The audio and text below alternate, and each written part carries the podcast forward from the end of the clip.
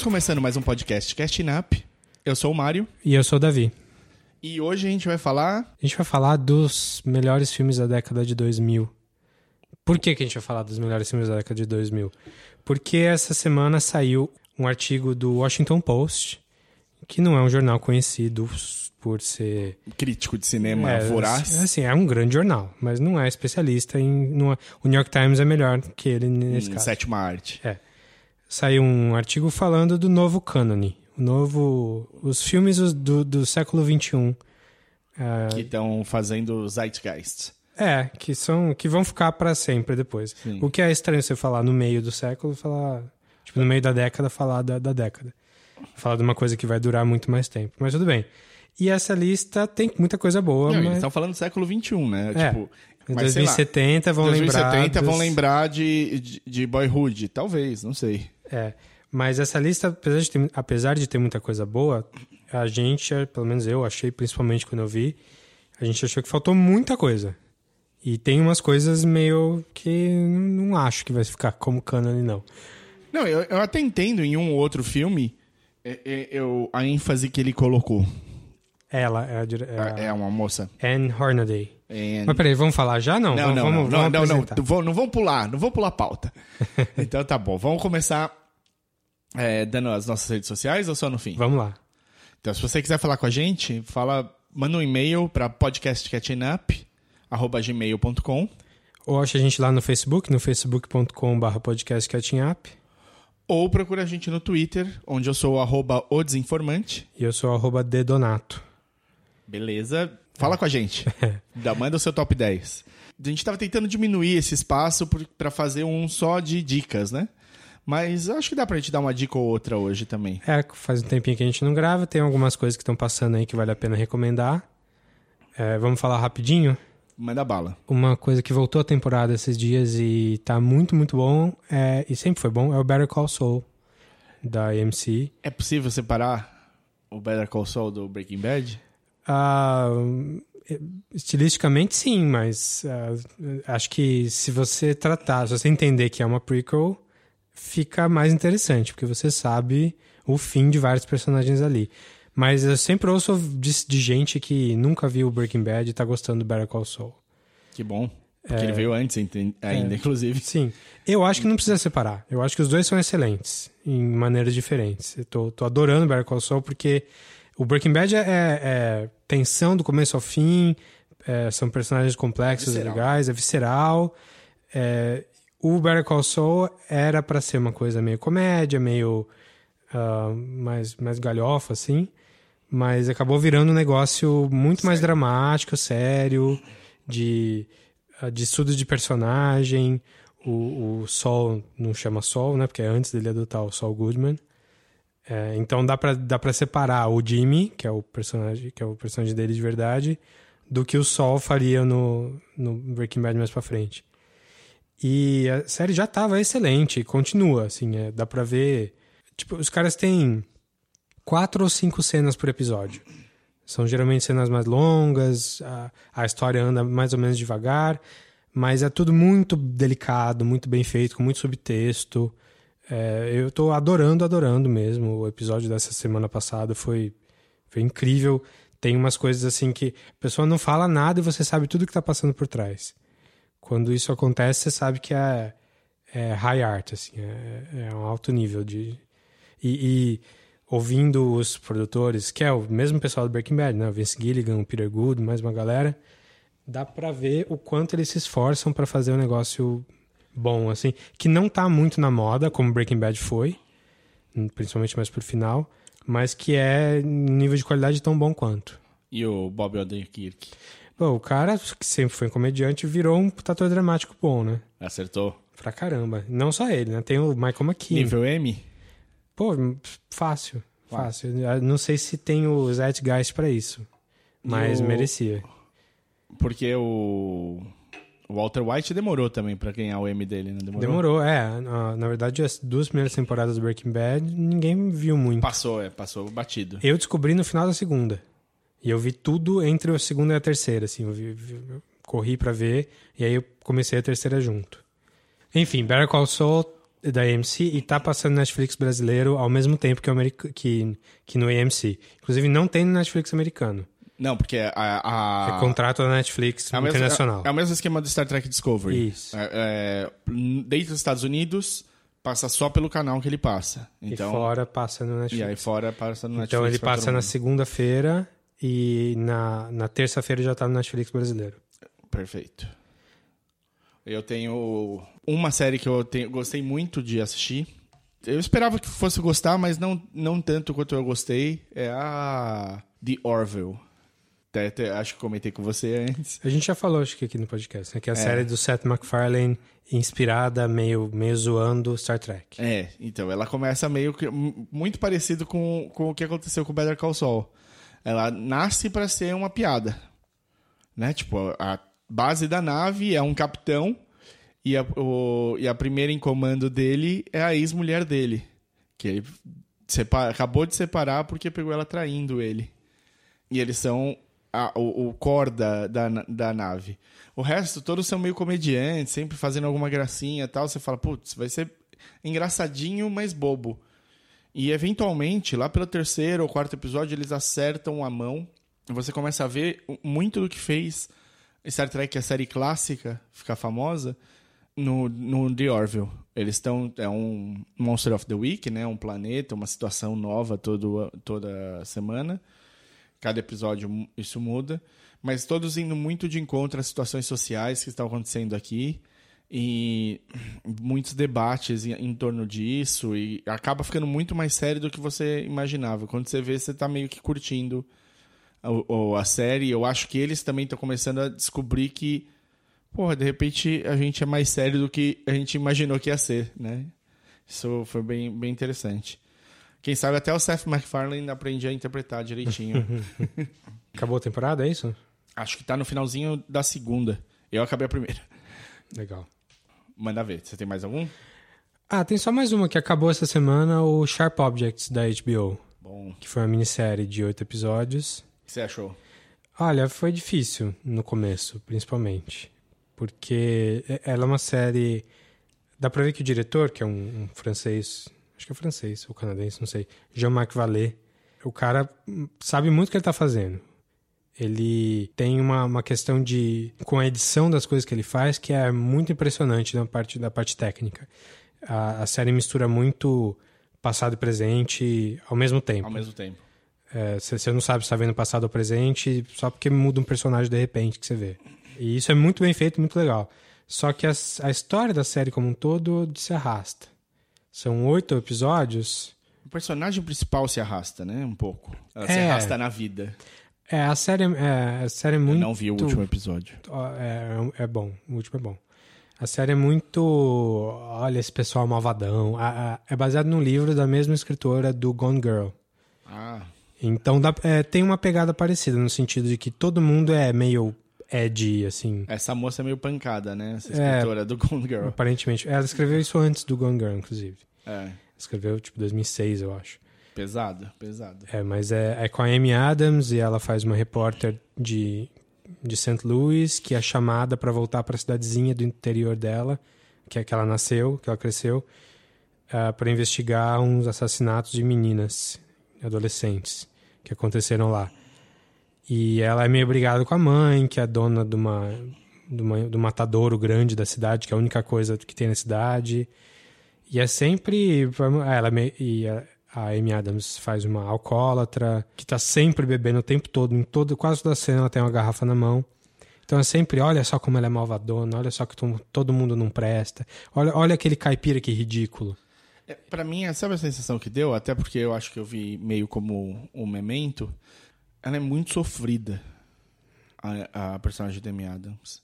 Essa foi a sensação que me deu, assim, talvez por... É uma já ter- sofrida artificial pra mim. Assim, não que não exista esse tipo de sofrimento, mas pra mim parece que a intenção ali era olha como essa pessoa é sofrida e não como ela é de verdade. É só vamos mostrar até onde que dá pra ir É, então, com essa eu- sofrência. Eu acho que, assim, se, se você compra a Amy Adams, você comprou a série.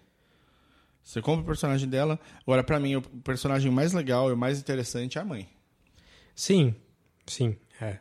Dá vontade. É, é- ela sim dá vontade de você entrar e dar uns tapas. Que é a Patrícia Clarkson que fala, que faz, que é a diva do sul, assim.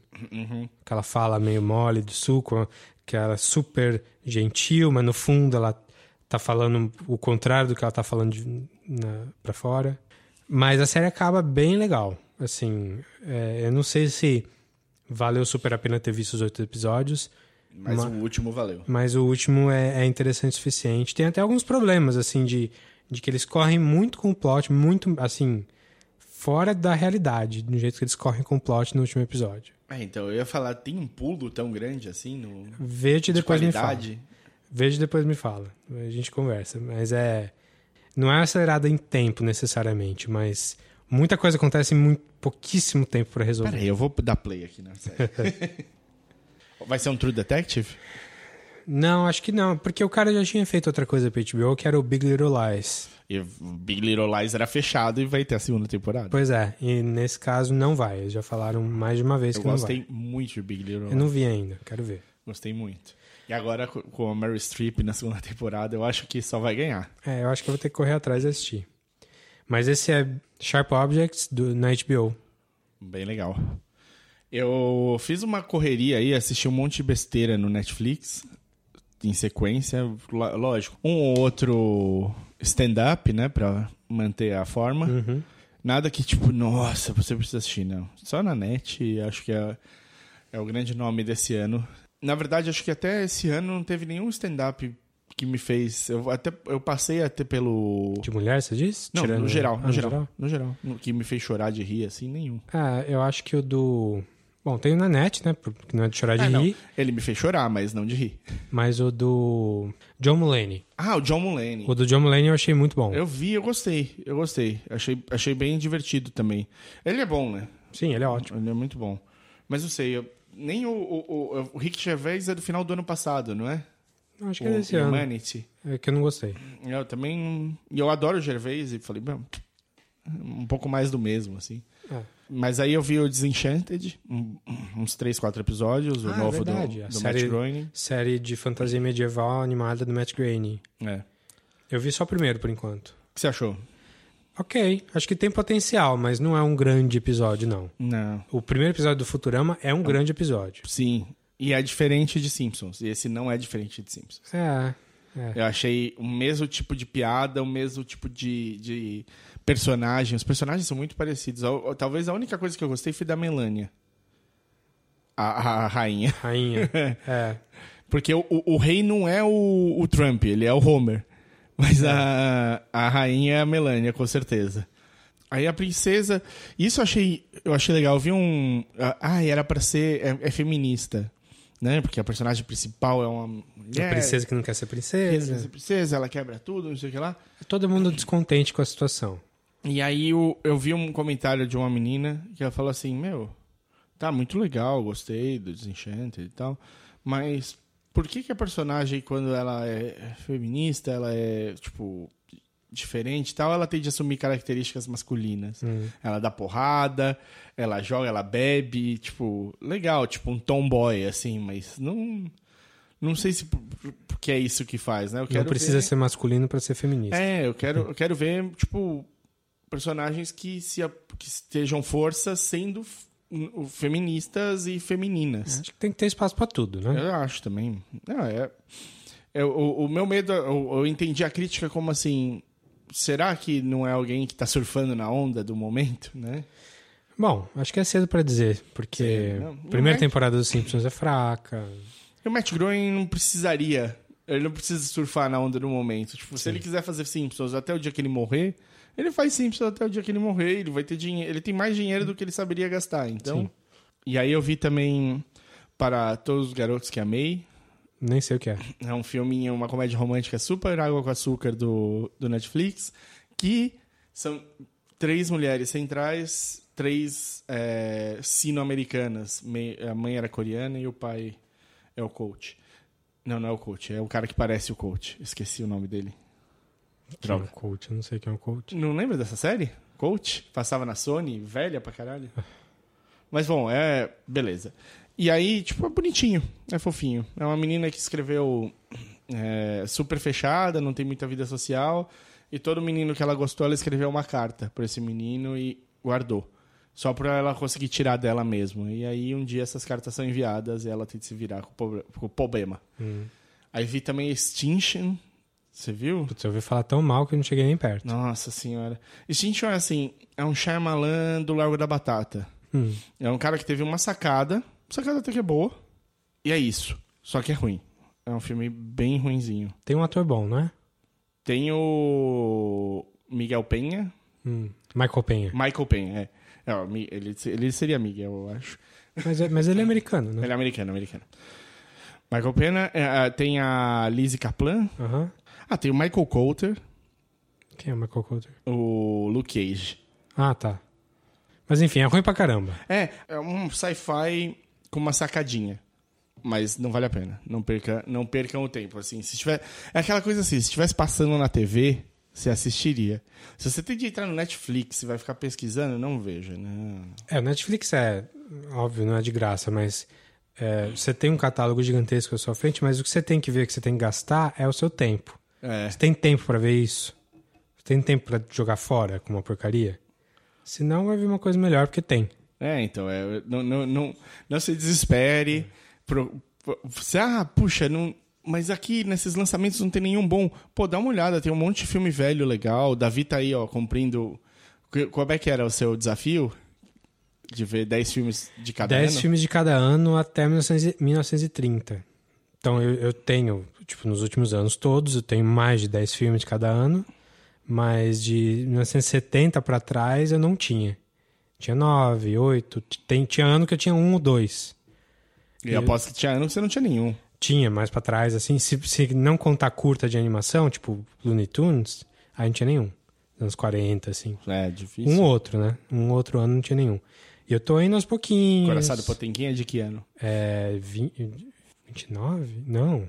19? Não lembro. Não lembro, Eu não vou não pesquisar lembro. agora também. Mas esse eu vi, pelo menos. É, eu vi também. Viu? é bom. É muito eu bom. gosto. Mas enfim, é, um, é uma, é uma meta de longuíssimo prazo. Então eu tô vendo aos pouquinhos. Assim, para cumprir essa meta, eu já fiz uma lista com ma- mais de 10 filmes por ano que eu não vi. E eu vou ticando conforme eu vou vendo. E aí, quando eu vou assistir um filme que eu não tenho. ah, Eu quero assistir um filme, mas não tenho necessariamente. eh, não sei qual é. Eu penso, se esse filme for anterior a 1970, eu vou dar prioridade. Então tá, tá- até tô vendo bastante filme velho ultimamente. É bom. Então, é- e tem valido a pena? Tem coisa boa. Tem, pô, eu tô, tô tirando atrás um monte de clássico, né? Que maravilha. Poxa, então se você estiver olhando ali, você fala, nossa, um Extinction aqui parece bom, dá uma pesquisada. De repente você pega aí um, um do Hitchcock que você nunca É viu. foda que a Netflix não tem filme velho. É dificílimo aparecer filme velho bom ali. Malditos. Filme velho, nem bom, não tem. Aliás, é, pesquisei outro dia e filme brasileiro, o filme mais velho que eles têm é de 95 e é o Menino Maluquinho. Nossa. Eles não têm Era Uma Vez Dois Verões? Jorge Furtado? Não tem. Acho que tem o meu time é tão caro, esse, esse muito. É, Mas enfim. negada. Tá difícil. Para mim é isso. Você tem algum? Não, Mais eu algum? fechei. Eu, por isso, eu fiz um catadão Netflix aí, tá bom.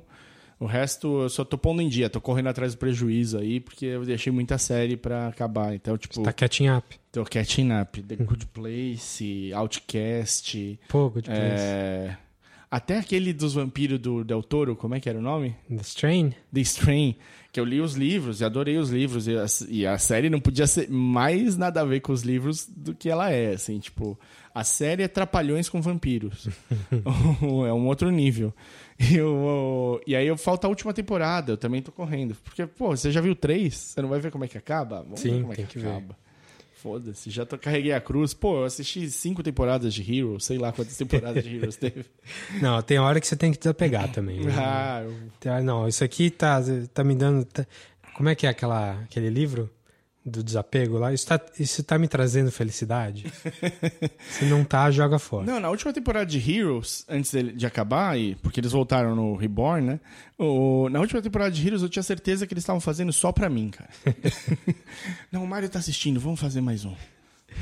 Bom, vamos lá. Então, é, vamos pro tema principal. A gente vai falar os nossos top 10, top 10 dos anos 2000, que a gente acha que é, tem o nosso viés pessoal, tal, não é o novo cânone. A gente não vai ser arrogante ao ponto que a mulher do, do Washington Post foi. Cânone! Tudo bem que ela é uma crítica profissional que ganha dinheiro e é respeitada, e a gente é um bando de Zé Mané, mas é, a gente vai ser menos arrogante do que ela, pelo, pelo menos. Sim.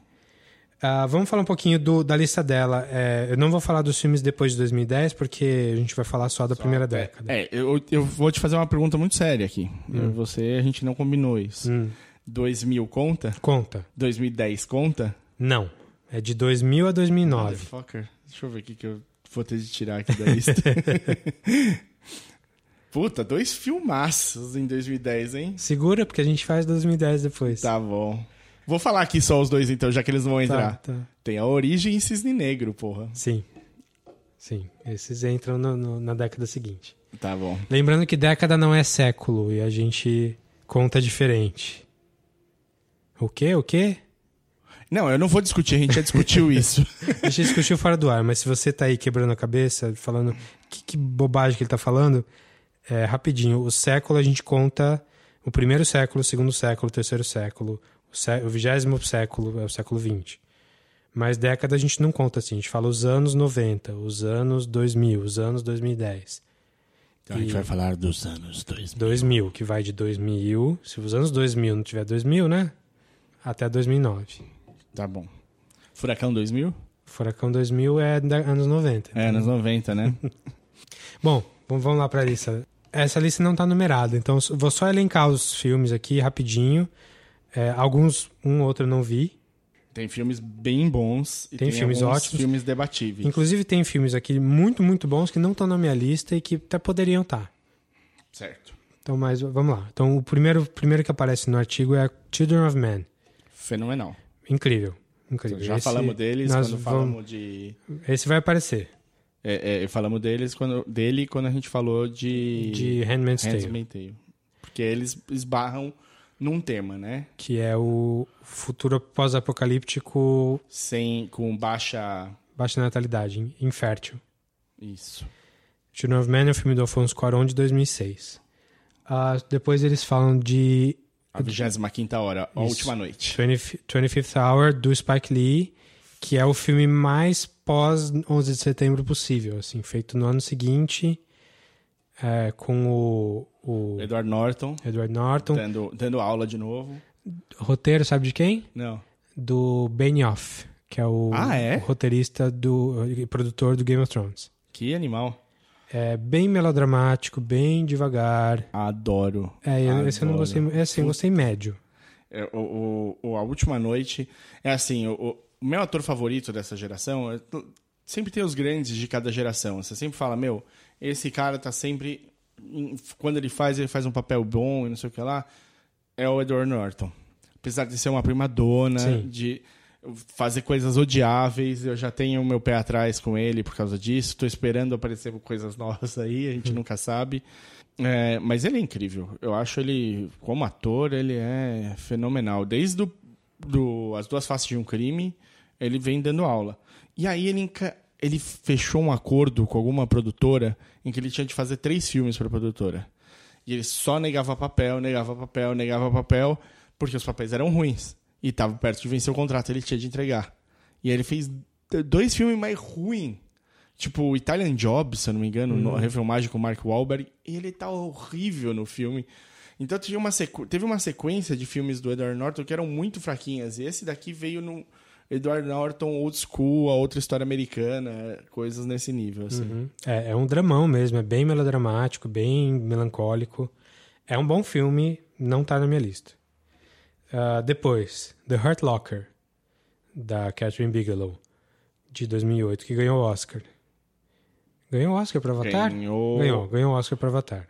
Sobre o Avatar. Eu acho que a direção, com certeza, que é da Catherine Bigelow, ela levou. É, enfim, é um filme também falando de mazelas aí políticas da época, falando da guerra, do- Guerra. Do, Afeganistão ou do Iraque.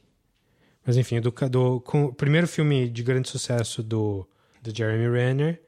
E é um bom filme, tem tensão É, e tal. é, esse é o que joga o Jeremy Renner pra onde ele tá agora, né? É. Esse é o filme. É, também não tá na minha lista, não. Também não tá na minha. O próximo eu adoro. Próximo, deveria, poderia estar na minha lista facilmente. Também. É um filme de 2007 do, chamado Michael Clayton. George Clooney. Isso, roteirizado pelo Tony Gilroy, acho que dirigido também. É possível. É um filme com, É, não é dele, sim. É do Tony Gilroy a direção. é, com o, É um filme muito. É um filme de política, de, de espionagem. Não é espionagem, né, necessariamente, né? Não, não, ele é um fixer, né? O George Clooney é um fixer.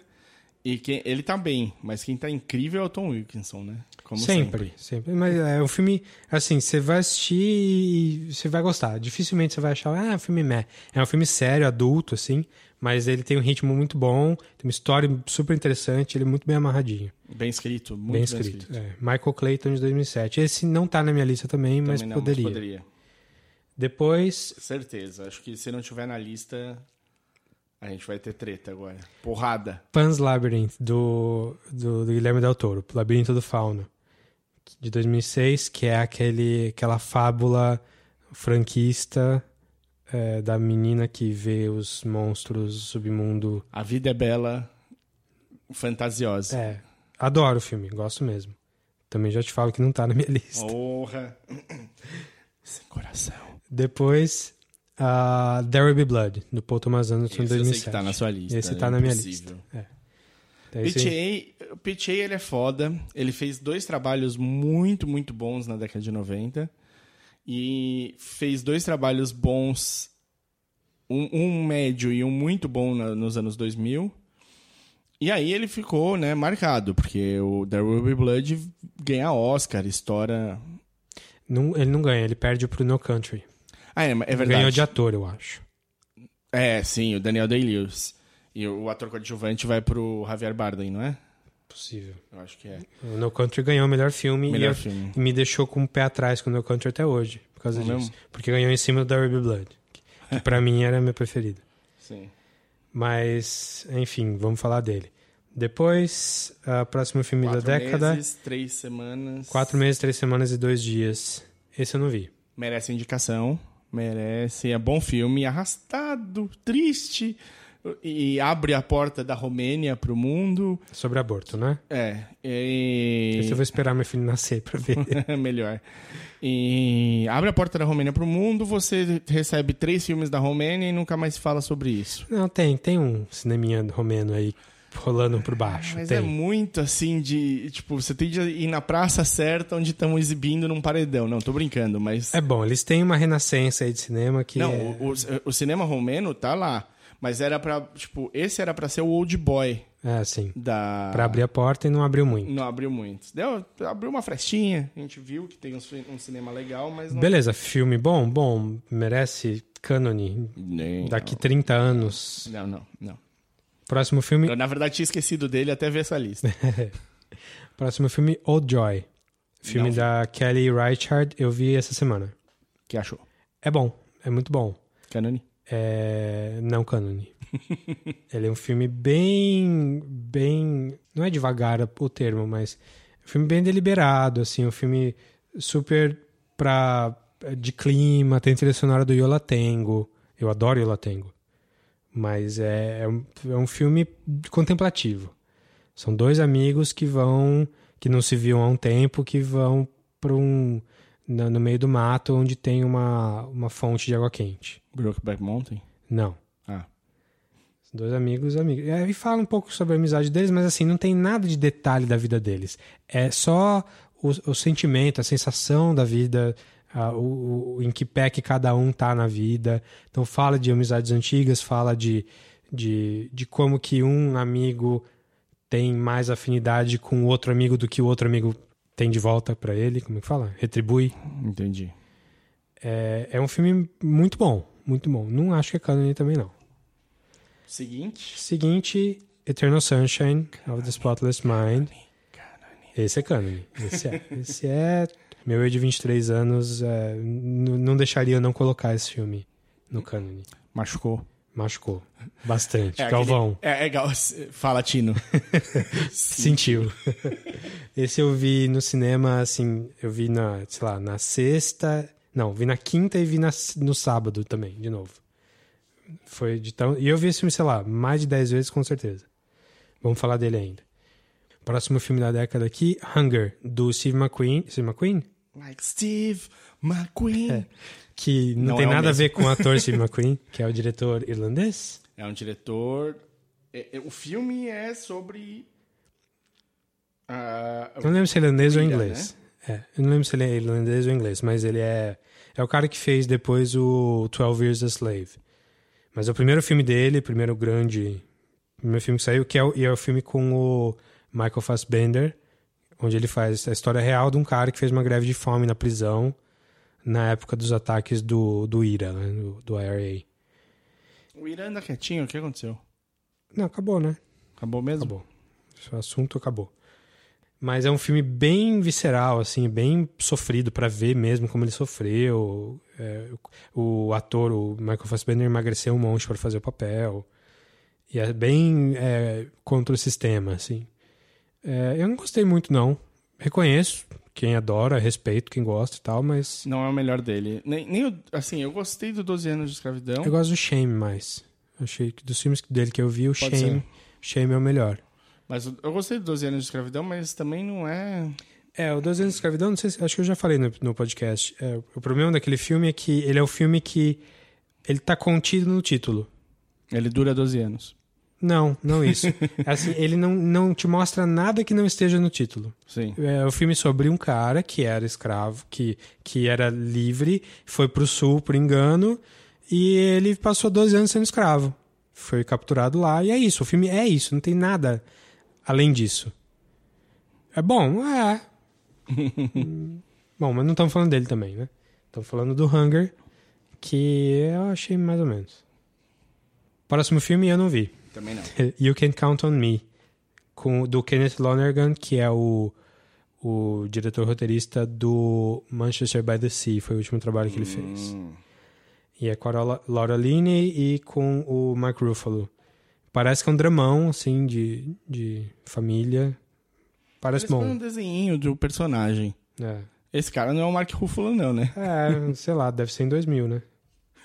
É, E aí vem seu, seu- sua dor de cabeça de 2007. No Country for Old Men, dos Coen. Os irmãos Coen que eu adoro sempre. Onde os fracos não têm vez. É, é, é um ótimo filme, mas de novo tem, eu tenho esse rancinho. Acho um filme maravilhoso. Os personagens são do- dos irmãos Coen. O filme não é dos irmãos Coen.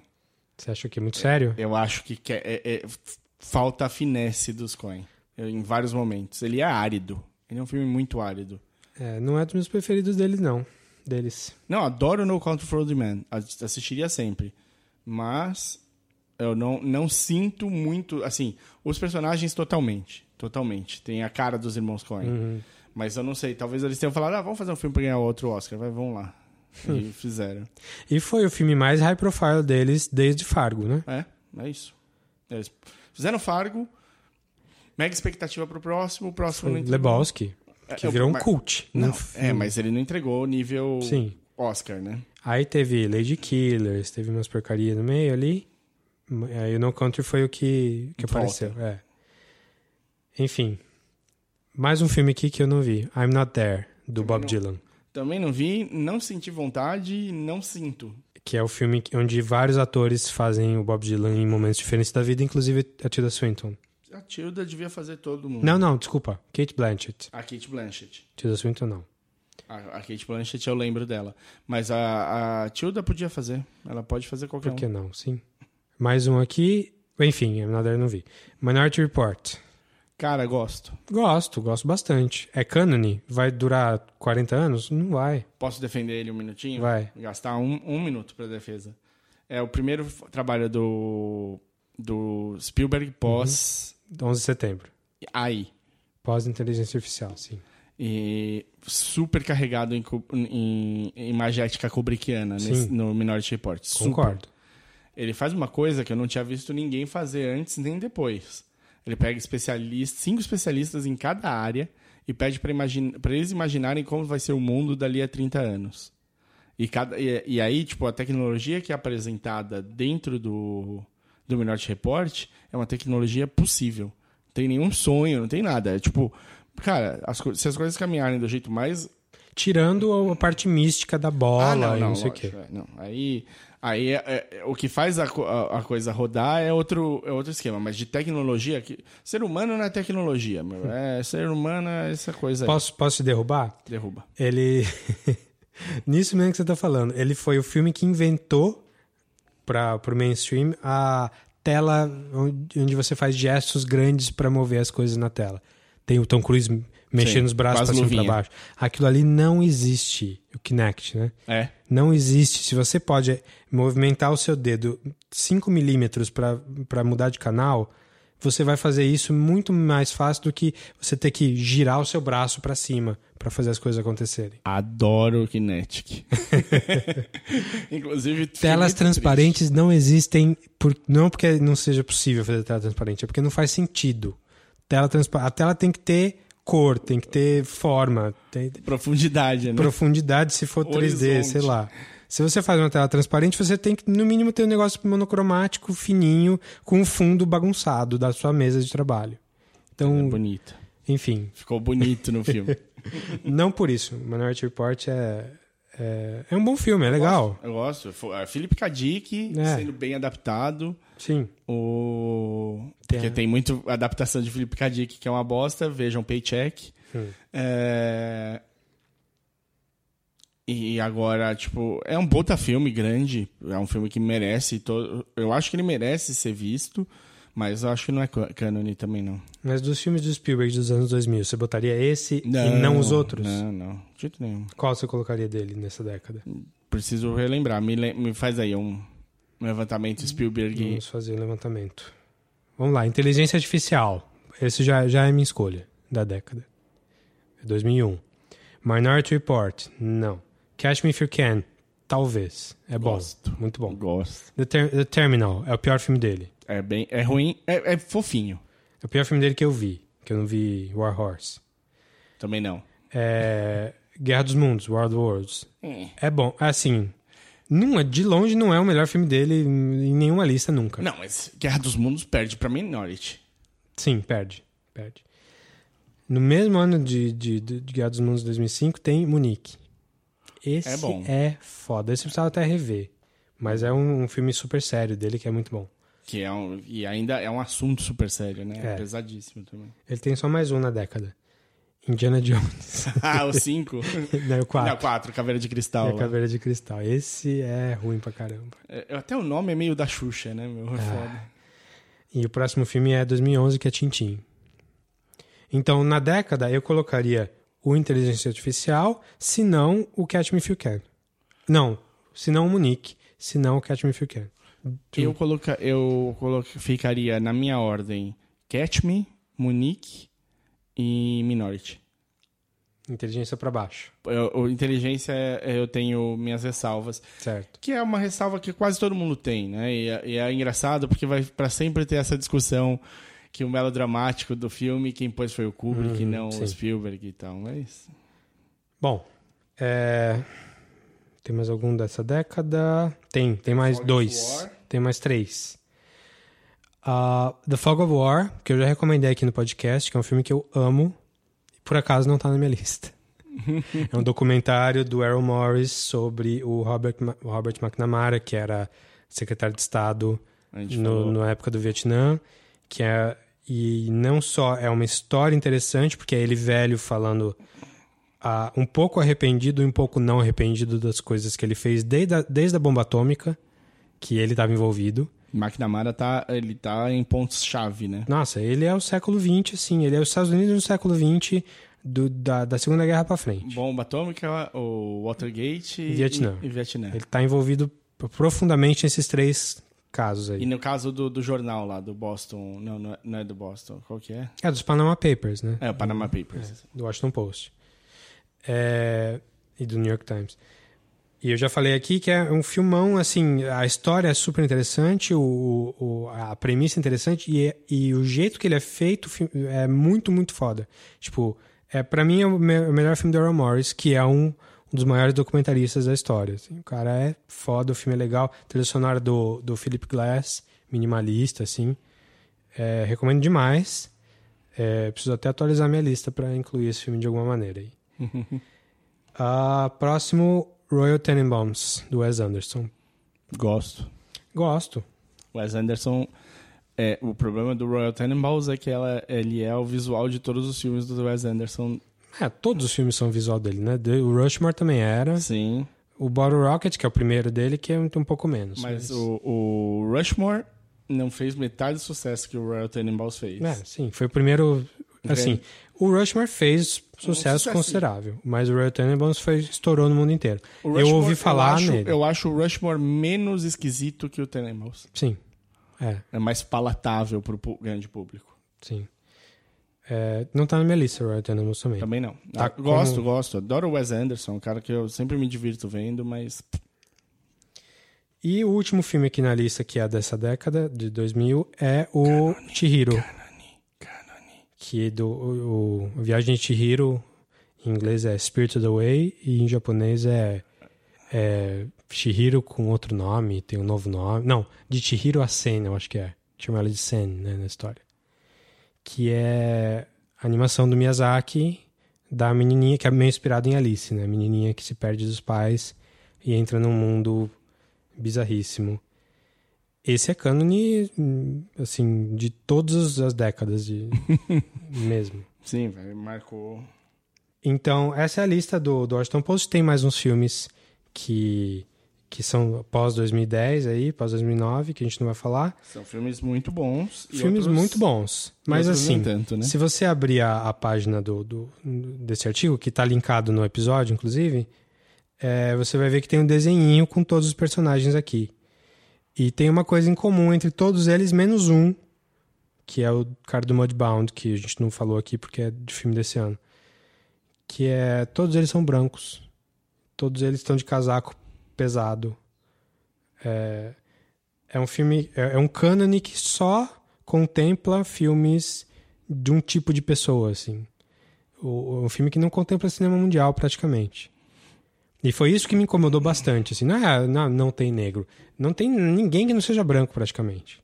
Com uma outra exceção aqui. É, tem muitas mulheres loiras. É, ruivo. E assim, você ter um filme independente, é, de drama familiar e Pode- tal, beleza. É, mas precisa ter inclusive, três. tem um cara sem cabelo. É, tem um careca, é. Que é o McNamara, que é um personagem real. Tem um cara sem cabelo, tem um cara com muito cabelo, que é o Javier Bardem no, no No Sim. Country. É, não, mas você... Tem a Clementine, que tem cabelo azul, e tem a Laureline, que tem cabelo loiro. Não, tem vários cabelos loiros. Eu olhei, tipo, tem vários. Então, tipo, você ter um filme um independente, drama familiar e tal, beleza, mas precisa ter mais de um. Você não tem outros tipos de cinema pra contemplar aqui? Então isso me incomodou um tanto, assim. Apesar de ter diretor, tem o mexicano, tem o Cuarón e o, o Del Toro. É, mas eu acho que, no geral, ele, ele é muito fechado, assim, muito... Parece muito míope, parece que tem muito mais cinema para ser falado, e a gente vai falar um pouco disso no, nas nossas listas. É, as nossas listas também não foram pensadas, pelo menos a minha, não foi pensada assim. Não foi pensada para vamos fazer no cinema Inclusivo, não. inclusivo. Não, não. É, mas, mas já tem mais diversidade que aqui, eu acho. Vamos falar, vamos fazer como? Vamos falar o nosso top 10 de trás para frente? A gente fala, eu falo 10, você fala 10, aí meu 9, seu 9? Eu fiz uma coisa muito legal pra mim. Hum, Eu fiz um, um separado por ano. 2000, quais filmes foram bons? 2001, quais filmes foram bons? é isso é para 2002. fazer a lista, né? É. Mas a sua lista A lista depois eu fiz. É, foda são uns anos que, tipo, tem dois filmes que eu falei que foram bons, Sim. assim. Tipo, que bons de você memorável, assim. Sim. É pesado. Quer, quer começar com o seu décimo, então? Posso começar, deixa eu dar uma olhadinha aqui. Lembrando que a gente não vai falar de spoiler de nada aqui. Não. É... Shihiro, pra mim, é super, super forte. É um negócio que já acho que já transcendeu o- a década dela. Tá marcada pra todo mundo. Então eu fui pegar uma outra animação. Hum. Eu peguei Persepolis. Persepolis. Bom filme. Que é uma animação baseada num quadrinho da mesma autora, a, dire- a autora do quadrinho é a autora do filme, que é a. Ih, rapaz. Marjane Satrapi. Que é uma iraniana que fugiu da Revolução Iraniana de 70 e pouco, lá, 69, é, e conta um pouco da experiência dela Antes de fugir. antes de fugir e ela volta pra lá depois, não é isso? Ah, talvez. Ela, ela, ra- fica- ela é Sim. radicada na França, né? É. Ela é muito legal, ela tem memórias da, fortes da guerra do Irã e Iraque, né? É, é pesado. É, e é muito legal pra você. Eu, eu gosto muito dessas coisas que aproximam as realidades. Que mostra. A gente tem essa coisa assim, tipo, o olhar com muita distância para um ponto. Ah, como é que é na, no Oriente Médio? Nossa, eles não têm nada a ver com a gente. E aí, quando tem uma obra que mostra que, tipo, a, a coisa funciona exatamente igual lá como aqui, eles têm os mesmos desejos, funcionam, querem comer a mesma coisa, querem fazer do mesmo jeito. Pessoas são pessoas, né? É. Eu acho que isso quebra muita barreira, assim. E, e essa é uma obra que, assim, tem coisas pesadíssimas, mas se você vai com seu filho de 13 anos, 10 anos, é capaz, é, ele vai conseguir acompanhar e não vai ter um choque Sim. mortal. Que a vai- animação, o traço é bem simples, né? Bonitinho. É bonitinho, é muito bonitinho. preto e branco, praticamente preto e branco. É. Acho que tem detalhes de cor no filme, né? Mas é pouca coisa. Mas é, é um filmão. De que ano é? 2007? Persepolis é de Antes, eu acho. 2007. 2007. Então é um filme franco-iraniano, né? Sim. Da. De novo o nome dela? Marjane Satrapi. Não, não li. Eu- eu- O meu número 10 é o Shihiro. É o Viagem de Shihiro. eu sabia que ia estar no seu. Falei, É. não pôr. É. que, bom, a gente falou um pouquinho já, mas é, é, é, é a, a homenagem para Alice que traz coisas tão criativas do, do ponto de vista do, da cultura japonesa para o resto do mundo e do universo do, do Miyazaki como um todo. Acho que foi o primeiro filme do Miyazaki que eu vi. É, eu não, não era tão ligado nele antes disso. E foi, assim, uma revelação. Foi um filme que eu lembro, no final, eu tava chorando junto, assim. De, de momentos. E tem coisas, tem cenas que marcar, vão ficar marcadas para sempre para mim. Alguns personagens. O, o cara sem face lá, o. o- que eh, tem uns cosplay muito bons do, do, do sem face por aí. A, a bruxa. É, é um filme que tem momentos assustadores, mas não é um filme que crianças não podem ver. E a parte técnica dele é impressionante, assim, é, é o Miyazaki, melhor Miyazaki de todos para mim. É, a animação é, é muito complexa, muito bem feita. A única coisa que todos os filmes do Miyazaki têm esse problema e quase todos os japoneses de animação têm esse problema é que não tem lip sync. Ele é um filme dublado.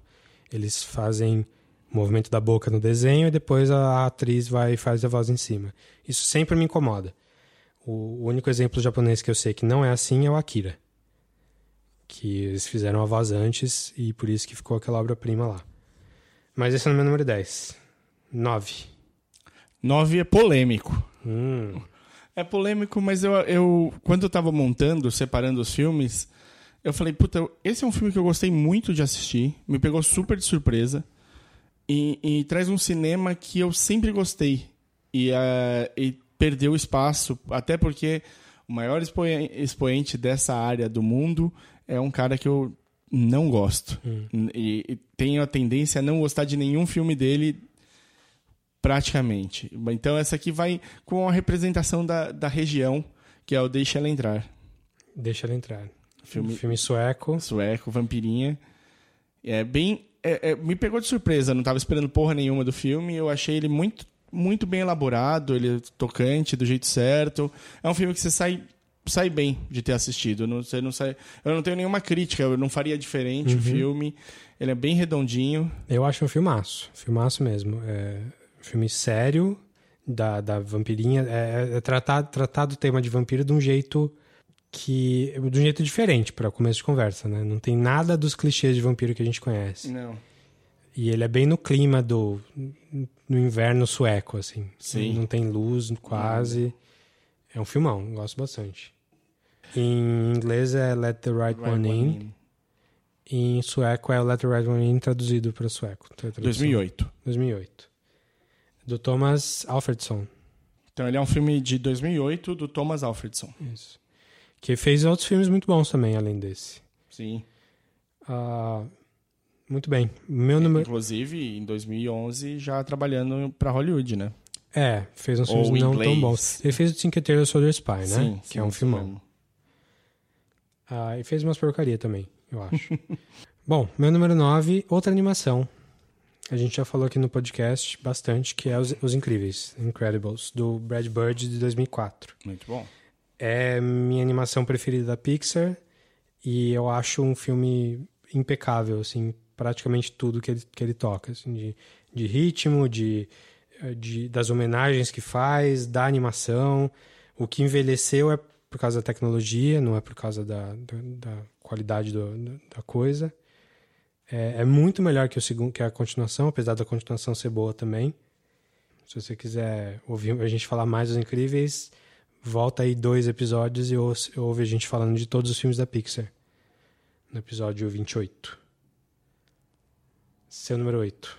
Número 8, Oh Brother Where Art? Hum. E aí, meu irmão, cadê você?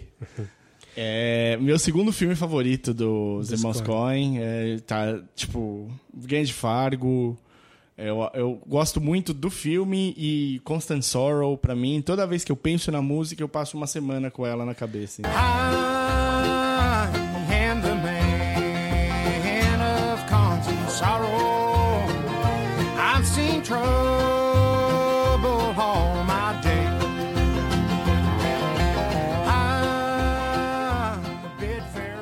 Essa, eu, tinha, eu tenho essa música na minha biblioteca do iTunes, assim. Eu não tenho a, o resto da trilha do filme, mas eu tenho essa música. Que é a música que o George Clooney canta ali. É uma, uma música que existe. Uhum. Uh, mas é o, quem não viu, é um filme dos irmãos Coen que é a Odisseia. É a história da Odisseia aplicada ao sul, sul, dos, Estados Unidos. dos Estados Unidos de 1900 e pouquinho. É, final dos, do, de 1800. 1800, começo de 1900. É, e é muito engraçado, é bem criativo. Foi o primeiro filme a usar a colorização por computador. Que é linda as cores em vários momentos. é, filme. o filme não tem azul. O filme é todo no amarelo e no vermelho. Ficava no verde, né? Uhum. É, é um filme interessante, assim. É, é, faz, eu nunca mais vi, faz muitos anos que eu não vejo, mas talvez tenha envelhecido mal nesse aspecto, não sei. Também não sei. Eu lembro. Eu vi, eu vi. E o pior é que eu vi recentemente, recentemente, tipo, três anos atrás, uhum. assim. E não me, não me doeu, não, no, essa parte. Então, talvez tenha passado bem pelo tempo. Sim. O meu número 8 é um filme do Aronofsky chamado The Fountain. Tá na minha lista. Também. Que poderia estar tá mais alto, assim. Em termos de, de filmes preferidos da vida, o The Fountain tá ali. É, é um filme que mexeu muito comigo quando eu vi. É um filme que foi, teve uma produção muito difícil, mudou de ator, mudou de história. Era um filme com Brad Pitt e tava ficando muito caro e tal. Acabou que eles reformularam o filme inteiro, fizeram com Hugh Jackman e com a Rachel Weisz, Weisz né? É. E é um filme que mistura três histórias, ou três tempos, ou uma história e dois tempos, para contar uma história de amor entre um, o Hugh Jackman e a Rachel Weisz. E é um filme que trata do, do, do, tema de uma maneira muito, assim, eu falar muito sutil, não é muito sutil. O Aronofsky não sabe ser sutil nunca. Mas é de uma maneira muito profunda, assim. Ele fala, ele, ele vai nos temas que ele está tratando, de amor e de morte, de um jeito que eu nunca vi de outra forma, de, que eu nunca vi outra pessoa fazendo parecido. O destaque do filme, eu acho que são os efeitos especiais que o filme usa, os efeitos visuais que não são de computador que são todas misturas de substâncias químicas, assim, em macro, e faz umas coisas super surreais, coisas que você não vê em nenhum lugar. E a trilha sonora, que eu acho que é a minha trilha sonora preferida da vida, assim, de, de todos os filmes. É, é toda no, no violoncelo do Clint Mansell, pra, não sei se é só no violoncelo, mas a boa parte dela no violoncelo. Mexe bastante comigo, assim, a trilha. É um filme que não dá pra ver sem chorar. E se você viu e, deu de ombros, ou, ou você não é humano, ou você não entendeu muito bem, ou, ou você é muito diferente de mim, que pode ser também. Sim, não vamos excluir.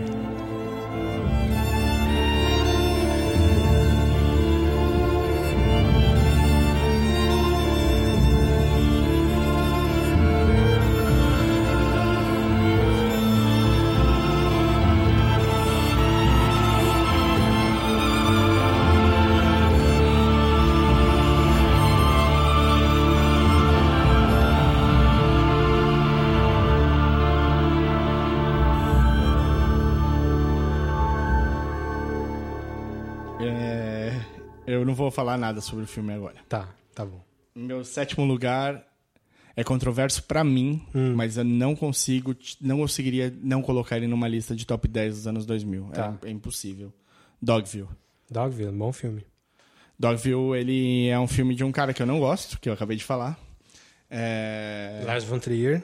eu acho o Lars um caçador de choque. Atenção. É uma attention horror total e, tipo, ele adora chocar. E eu odeio quando as coisas são feitas pra chocar. Eu odeio se, se é só isso, entendeu? Tipo, então, pra mim, Ninfomaníaca, o Anticristo... Pelo amor de Deus, Lars, tenta menos, sabe? Tipo, e as entrevistas, ele falando dos nazistas... Pelo amor de Deus, fica quieto. Mas o cara é bom quando ele quer ser bom. E eu acho que Dogville é o auge dele. Eu adoro, gosto muito de Dançando no Escuro, muito. Eu acho que ele tirou, ele tinha uma treta enorme com a Bjork no set. É, ele- fez a Bjork sofrer. Ele faz todas as atrizes dele sofrer, mas especialmente a Bjork, tanto que ela prometeu que nunca mais ia atuar na vida. E, Em filme. É, mas é, é um filme muito bonito. É, é, é um dos que eu menos gosto dele, o, Dançando no Escuro. É, Mas o, o Dogville eu gosto bastante. é o Dogville pra mim ele é essencial pra se falar da década por alguns motivos. Um, a simplicidade que ele cria Ele é influente. Ele é bem influente na ele década. cria uma ele cria uma situação que é, ele, ele, ele apresenta uma cidade de uma maneira nunca vista antes É um teatro, né? Ele usa recurso do teatro. teatro mas ele usa isso no filme de, uma, Cinematograficamente. de um jeito que fica bom pro filme e ele apresenta características humanas que a gente tende a não tratar que a gente não fala o tempo todo Ele é outro cara que não sabe ser sutil nunca, como Aronofsky. não e de certa maneira ele quase faz um, uma Genio Zeppelin filmada, né? Tipo. então, é um filme. É pesado, é porrada. O segundo não chega aos pés do primeiro. Eu gosto do segundo também. Mas Não, eu gosto. O primeiro é melhor. chega. Engraçado, né? Porque agora você falou que ele faz todas as atrizes sofrer, a- Nicole Kidman não voltou pro dois, né? Pulou fora, Teve de ser a. Bryce Dallas Howard. É. E é- eu não sei, eu acho que é um filme assim que visualmente, se você pensa, se eu falo pra você Dogville, você lembra automaticamente do que é, assim, Sim. tipo, você vai lembrar o visual. Eu acho que se isso não é uma marca im- importante, ele eu não, eu não saberia dizer o que é. E eu gosto do filme, que é raro pra acontecer. É, eu gosto do Lars von Trier, assim, não gosto da personalidade dele, mas eu acho o cara puta talentoso e acho que o único filme, o filme que eu menos gosto dele acho que é o Ninfomaníaca.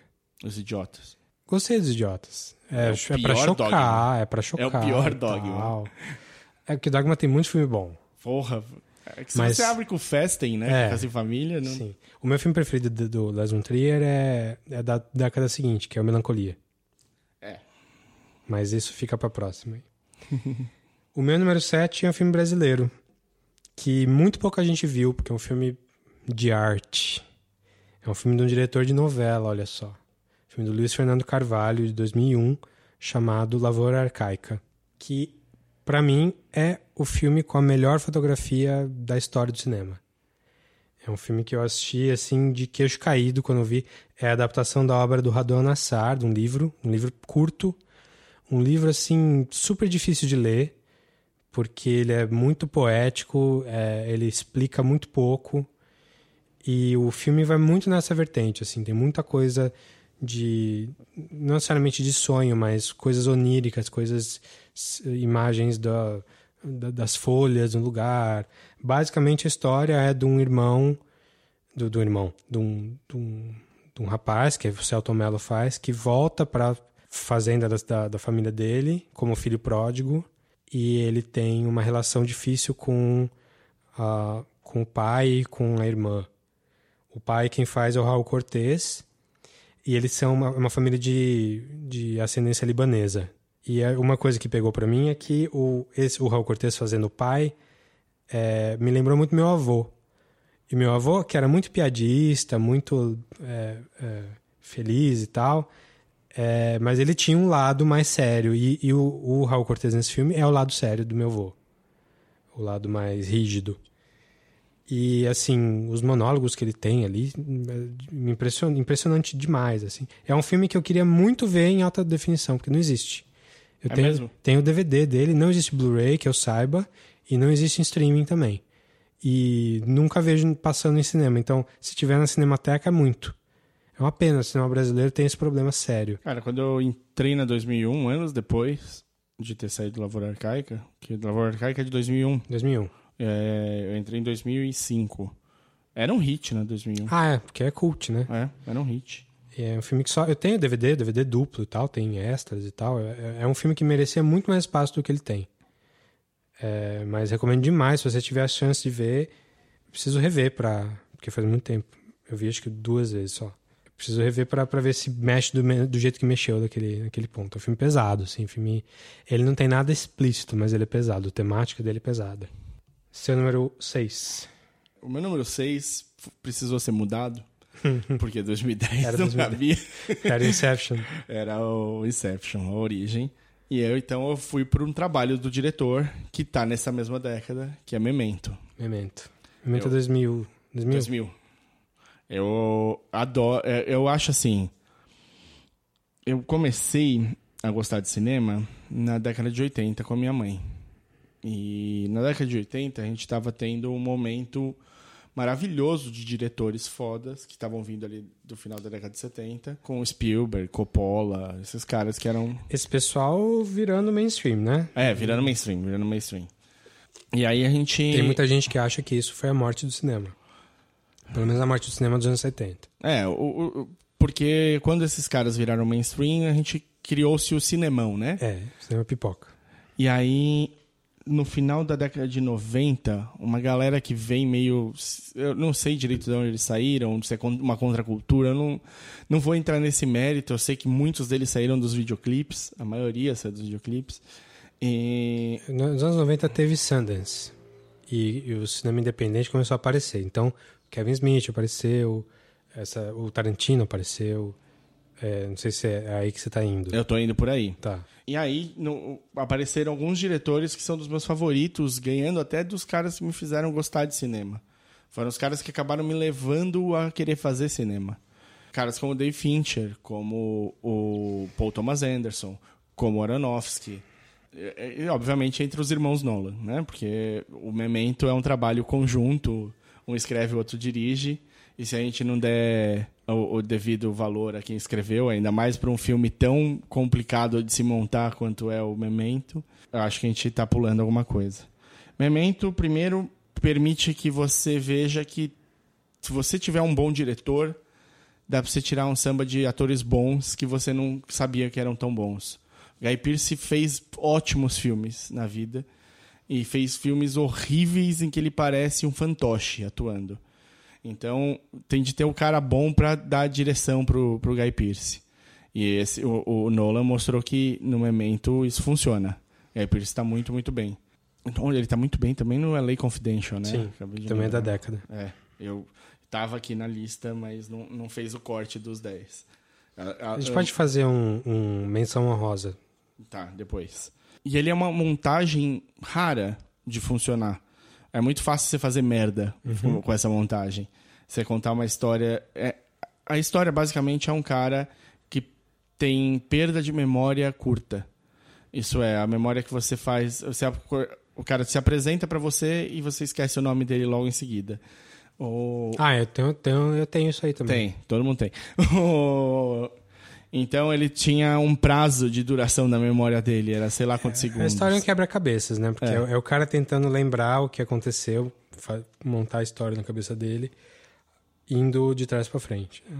Então, o filme se passa todo de trás pra frente, em segmentos, né? Como se você dividisse o filme em, sei lá, seis capítulos e Começasse apresentasse o, o último capítulo primeiro, depois o quinto, depois o quarto e assim por diante.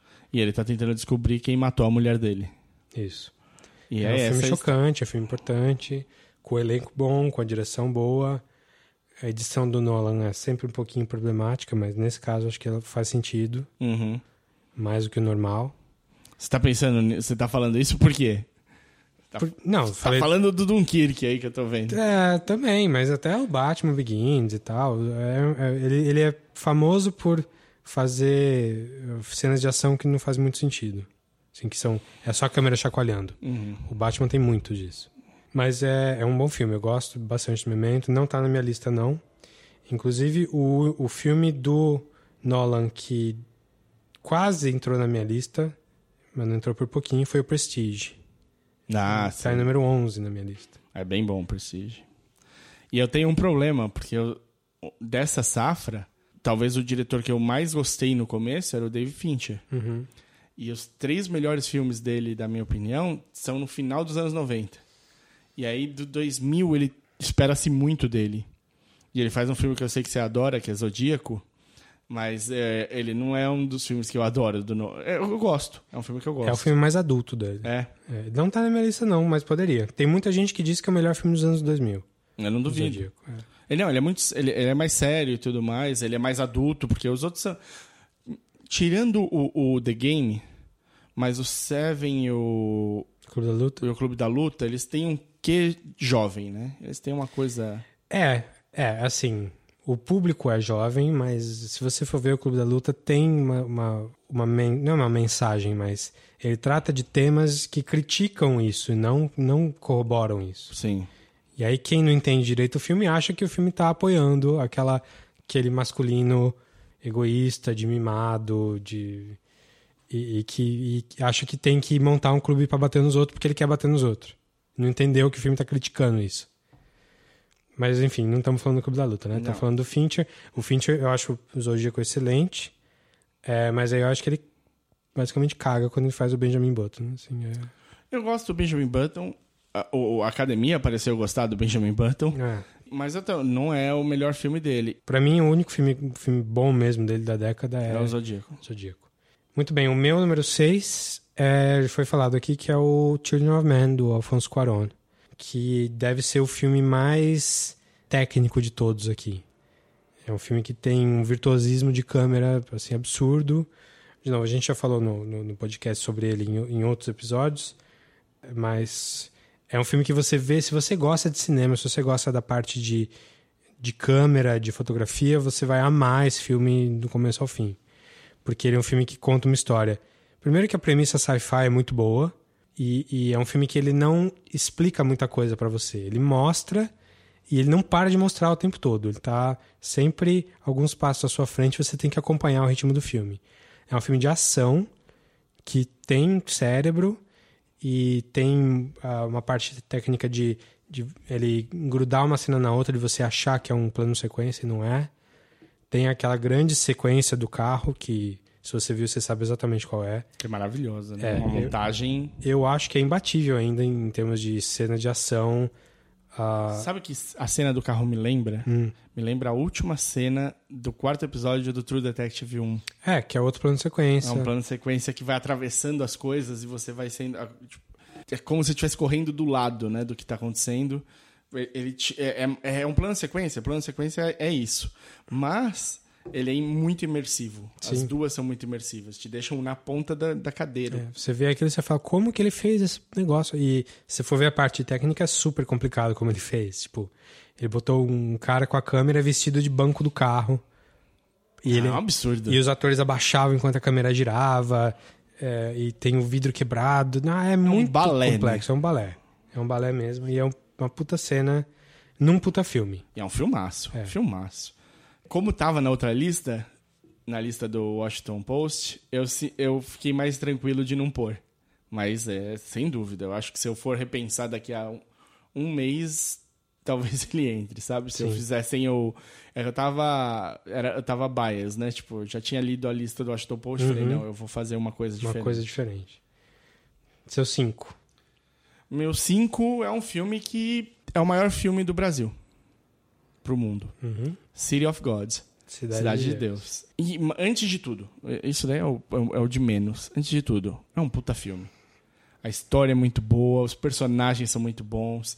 Eu duvido que se você tem mais. Você tem 18 anos ou mais, você não falou. Dadinho é o caralho.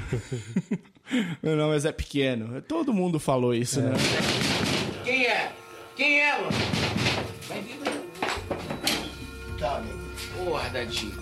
Chega assim na minha boca, meu amigo. Ele falou que a boca é tua, rapaz. É. Quem falou que a boca é tua, cara? Qual é, Dadinho? Dadinho é o caralho, meu nome agora é Zé Pequeno, porra. É um filme que foi influente e não só pro Brasil, foi influente pro mundo. As pessoas conhecem o filme e foram influenciadas pesadamente pro filme. Eu acho que é um influente pro cinema. É pro cinema. Ele. Até aquela cena da, o inicial do correndo atrás da galinha, é, Sim. meu Deus do céu, é maravilhosa. Assim, é... Como é que você faz uma lista do cânone do, do século XXI e não põe Cidade de Deus? Eu não entendo.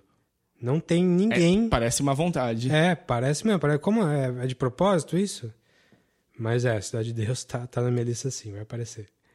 É, é o filme mais importante do Brasil. Na- no século, com certeza. E talvez a E história. talvez a história. Tem, Terra em transe. tem limite, tem pagador de promessa, mas Cidade de Deus tá ali, brigando bem com todo mundo aí. Muito bem, o meu quinto é um filme que eu brigo pra dizer se é meu preferido dos irmãos Coen ou não. Eita. Ele briga com Barton Fink, que é a Serious Man. Ah, eu sabia que ia estar nessa lista. Ele tá nas minhas menções honrosas, mas. Uma hora ia estar. É, é um filme que tem temas parecidos com Barton Fink, que é, um- é sempre do absurdo é, entrando na vida da pessoa, é a pessoa pagando por coisas que ela não fez, ela não sabe por que está acontecendo, fala muito da existência de Deus, da relação de Deus, do, do- homem com Deus. Tem alegorias, tem historinhas dentro do filme. É um filme engraçado e tragicômico, assim, as coisas... Tem muitos para- paralelos religiosos, com a história de Jó, principalmente, mas é um filme que ele é existencialista e engraçado, como só os irmãos Coen poderiam fazer, e talvez o Woody Allen, assim. Principalmente nesse, nesse meio judaico. É um, um filme que eu consigo ver muitas vezes e vou gostar de todos. Foi o filme que lançou o Michael Stuhlbarg. E é um filme que, tipo, muita gente não viu não, não- ou não, não prestou muita atenção, assim. É, se você tem alguma curiosidade e não viu ainda, veja o trailer do filme. Eu acho o trailer um dos melhores trailers da história do cinema. Assim, ele tem um ritmo, ele não conta nada da história, ele só mostra, tem ceninhas com uma coisa bem ritmada, com uma cena interessante do filme. Please, I need help.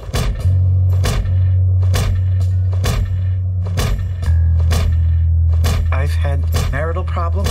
Honey, I think it's time that we start talking about a divorce. Larry, we're gonna be fine. Professional, you name it. Larry, we've received a number of letters denigrating you and uh, urging us not to grant you tenure. I need help. We're gonna be fine. I've tried to be a serious man. We're gonna be fine. Tried to do right, be a member of the community. We're gonna be fine. Please, just tell him I need help. Please, We're gonna be fine. I need help. We're gonna be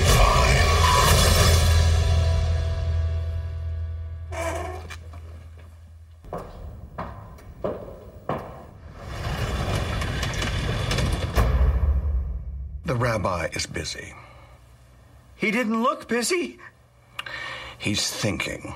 Don't you want somebody to love? Don't you need somebody to love? É um filmaço, apesar das pessoas eh, do nosso grupo de amigos que não é intelectual de cinema, intele- é nerd de outras coisas, me zoar por causa disso. É um filme que eu sempre levanto a bandeira e podem continuar zoando, não Não, o filme é muito bom. O filme é muito bom. É um filme que se passa nos anos 60, no- na comunidade judaica ali. E o cara é um professor universitário e as coisas vão acontecendo com ele, ele não sabe por quê, e só vai piorando e piorando, e é cada vez mais absurdo e é engraçado. Engraçado de chorar. Então é isso. Número 4. Número 4 vai aí pra uma representatividade. Pra um. Não, foda-se, o filme é bom. Old Boy. Park Chan-wook. Gosto dele, gosto de Lei de Vingança, gosto do. De... Tinha mais um dele, da trilogia de Vingança. É do Mr. Vi- Mr. Vengeance. Mr. Vengeance? Acho que é o primeiro, né? O anterior. Antes é. É. o Old Boy, o Old Boy é do meio. Eu vi o Old Boy e a Lei de Vingança, eu não vi o, o outro. Eu vi os três. Abriu. O que o, o quatro meses, três semanas e dois dias faz, tentou Quis fazer, fazer pro cinema romeno, o Old Boy fez pro cinema coreano. Sim. Depois do Old Boy, todo ano tinha pelo menos dois ou três eh, filmes coreanos passando nos cinemas brasileiros. Eh, e filmes bonitos. Muito filme bonito, muito filme legal. Tinha um que acho que era Casa Vazia, não era? Sim, esse é bom. Esse é bem bom. Você tem muito filme legal do, da Coreia que chegou. Eu não sei se a produção lá continuou, como é que continuou. Continua até hoje. O cinema coreano é forte pra caramba. Então, assim, eu adoro quando você abre a porta. Abre a porta mesmo. E se você tá abrindo a porta com um filme bom, tipo Cidade de Deus ou Old Boy, você tá de parabéns. Sim. E o Old Boy, assim, eu, eu gostaria de citar mais frases dele no meu dia a dia. tipo, sorri, o mundo sorrirá com você. Chore, você chorará sozinho. Porque tem muita frase boa. A história é pesadíssima. É chocante. A porradaria é deliciosa de ver. É, obrigado, martelo. é, é- é plano sequência incrível do- dessa do martelo também. A história te pega super de surpresa. É, porra, Ele não é um filme sutil, de novo. não, não. É bem na sua cara. É, é um, é o filme coreano que eu mais gosto. Eu tenho a tendência a não gostar muito de filmes coreanos. É mesmo? É, do Park Chan-wook, acho que é esse, talvez mais um dele que eu gosto, que eu acho que é o, o Thirst, que é o de vampiro dele. Sim. Mas enfim, é, eu gosto bastante do Old Boy. Não, não- não- acabou não entrando na minha lista, mas é, é um filmão, sim. Ele mexeu ali nos pauzinhos certos, de eu ficar, de eu questionar como contar a história e por quê. Pra quem não viu, é um cara que é raptado, Baseado no mangá, baseado no mangá, ele é raptado sem saber por quê. fica e, preso e por- trancado num quarto com uma TV que ligava e desligava, um, um arzinho lá, um- um- uma fumaça que fazia ele dormir, e ele recebia comida todo dia e é só o que ele sabia. Quantos anos? Oito? 15. 15. 15 anos. E aí ele é libertado do nada. E aí ele vai se vingar do resto do mundo. É, ele vai tentar entender o que aconteceu. Mas é, veja, você não viu aí, veja, mas, mas cuidado porque é um filme pesado. É, não- aí eu diria, não leva seu filho de 10, 13 anos pra assistir. Não leva. Se ele tem 13, ele já deve ter visto. É, meu, E foi refilmado, né? Pelo Spike Lee. Pelo Spike Lee. Falam que é um lixo, mas eu não tive É coragem ruim. de ver. É bem ruim. Ele muda pontos cruciais da história. Não. E não tem o povo. Ah, pois é. ah, ele come um povo vivo. De verdade, o ator come um povo vivo. Muito bem, meu número 4 é um do- dos meus filmes preferidos da vida inteira, que é o Eternal Sunshine of the Spotless Mind, que tá na lista do, do Washington Post. É um filme que eu vi muitas vezes e é um filme que mexeu muito comigo na época, talvez mais pela, pela minha idade, que tinha mais a ver com os atores. Hoje, já num relacionamento mais estável e já com filho, talvez eu veja o filme de uma maneira diferente. Faz tempo que eu não revejo. Mas é um filme que, que mexe com. que trata de um monte de tema que eu adoro. eh, De, de, tem coisa sci-fi, tem coisa de neurociência, tem coisa de humor, de relacionamento, eh, de fluxo temporal. É, e é um filme que trata de tudo isso muito bem equilibrado, assim. né? É um filme gostoso de ver e não é um filme que trata, que, que faz nada parecer fácil. É tudo tudo interessante, porque é o roteiro do Charlie Kaufman. É para mim o melhor roteiro dele, de um cara que só faz filme bom, escreve, Só né? escreve filme bom. Ele dirigindo. Ah, bom, sim. É, o Cinedo que é, tá na minha menção rosa aqui. Sim. Não entrou por quê? Esse, essa é uma dúvida que eu tenho. É, é porque são só 10, né? Mas, Mas- É, é o da minha esposa, filme- é o filme preferido dela, pelo menos dessa década. Eu vou falar com você junto, porque é o meu terceiro lugar. Ah, ótimo. Então a gente já facilita essa vida aí. É, vamos começar pela história? Do Eternal Sunshine? É simplão. É o, o- o Joel recebe um comunicado. Não vamos falar muito porque a história é contada em, em pedaços, né? Recebe um comunicado de que ele não é, não é mais para ele ter contato com a namorada dele, porque a namorada dele apagou, apagou ele da memória. Ele vai atrás e descobre que tem uma empresa que apaga a memória para você não sofrer Ou término? ou com término, ou com qualquer coisa, né? Você pode. Seu cachorrinho morreu, você apaga que você teve cachorrinho, aí você não vai sofrer mais. Você, te- você só tem a parte boa e a hora da parte ruim. Não, você... você esquece, você perde. Não, na hora da parte ruim você esquece. Então você aproveitou aquilo na vida. Mas você você não viveu- lembra mais. Então é, você viveu feliz o tempo todo. Você vai viver feliz o momento só. Sim. É um filme que eu lembro de ter visto o trailer, assim, foi a primeira coisa sobre o filme que eu vi foi o trailer. E falei, nossa, Jim Carrey, eu gostava do Jim Carrey porque ele tinha feito o Truman Show e o Mundo de Andy lá, o, o Man on the Moon. E eu gostava dos papéis dramáticos dele. E tinha o Elijah Wood, que eu gostava, que tinha acabado de fazer o, o, o Senhor dos Anéis. Uhum. E, e tinha ma- mais um monte de gente boa. Não conhecia o diretor na época. Sim. Fui, depois, que eu Michel fiquei, Gondry. depois que eu fui ficar viciadaço nele, pra mim, um dos grandes diretores. Pena que ele não sabe fazer filme além desse filme. É em- triste, né, cara? Mas um- em termos de, de, de Clipe. curto- de clipe, ele é o rei, assim. Ele é o, o Hitchcock dos, dos videoclipes. Você não gosta do Green Hornet? Eu não vi o Green Hornet, cara. Não tive coragem. fez bem, fez bem. É, é- é- provavelmente é um Gondry, como a gente aprendeu que ele faz filme, com um roteiro muito ruim do Kevin Smith, É, acho, é. junto. É. Mas o. Então é um filme do Gondry com o roteiro do Charlie Kaufman. Quando eu vi, eu gamei, assim, na hora. Eu assisti o filme de boca aberta e eu quis ver de novo dois dias depois. Tenho até hoje os ingressos guardados, assim, Sua datas. interpretação favorita do. Do Jim Carrey? É, Sim. O Truman tá perto, mas tá sim. bem perto, né, cara? Ele é muito foda no Truman. É, e de todo mundo ali. Assim, não tem um no filme que eu não segui depois. O Tom Wilkinson tá nesse filme, que a gente já falou dele hoje. O, o Mark Ruffalo tá excelente nesse filme também. A, A Rose. Kate Winslet. Não, Kate Winslet sim, é a Clementine aqui. Mas eu ia falar da. Na Kristen Dunst. Ah, nossa, nem lembrava dela no É. filme, sim. Foi, foi ali que eu vi o David Cross pela primeira vez, que é o comediante, que é o, a- é o amigo dele, que, que avisa ele que é- ele recebeu o, o cartãozinho lá pra não falar mais dela.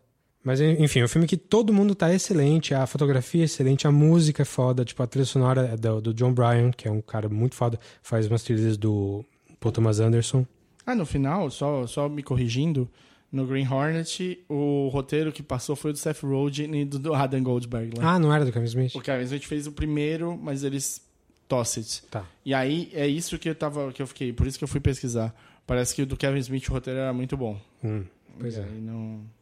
Mas o, o Brilho Eterno é um filme que é um, tem elementos de sci-fi para falar da humanidade, da, de relacionamento, de como que as pessoas na, na nossa memória são diferentes da pessoa no mundo real, o que, que as pessoas fazem com o sofrimento de terminar um relacionamento ou coisa parecida.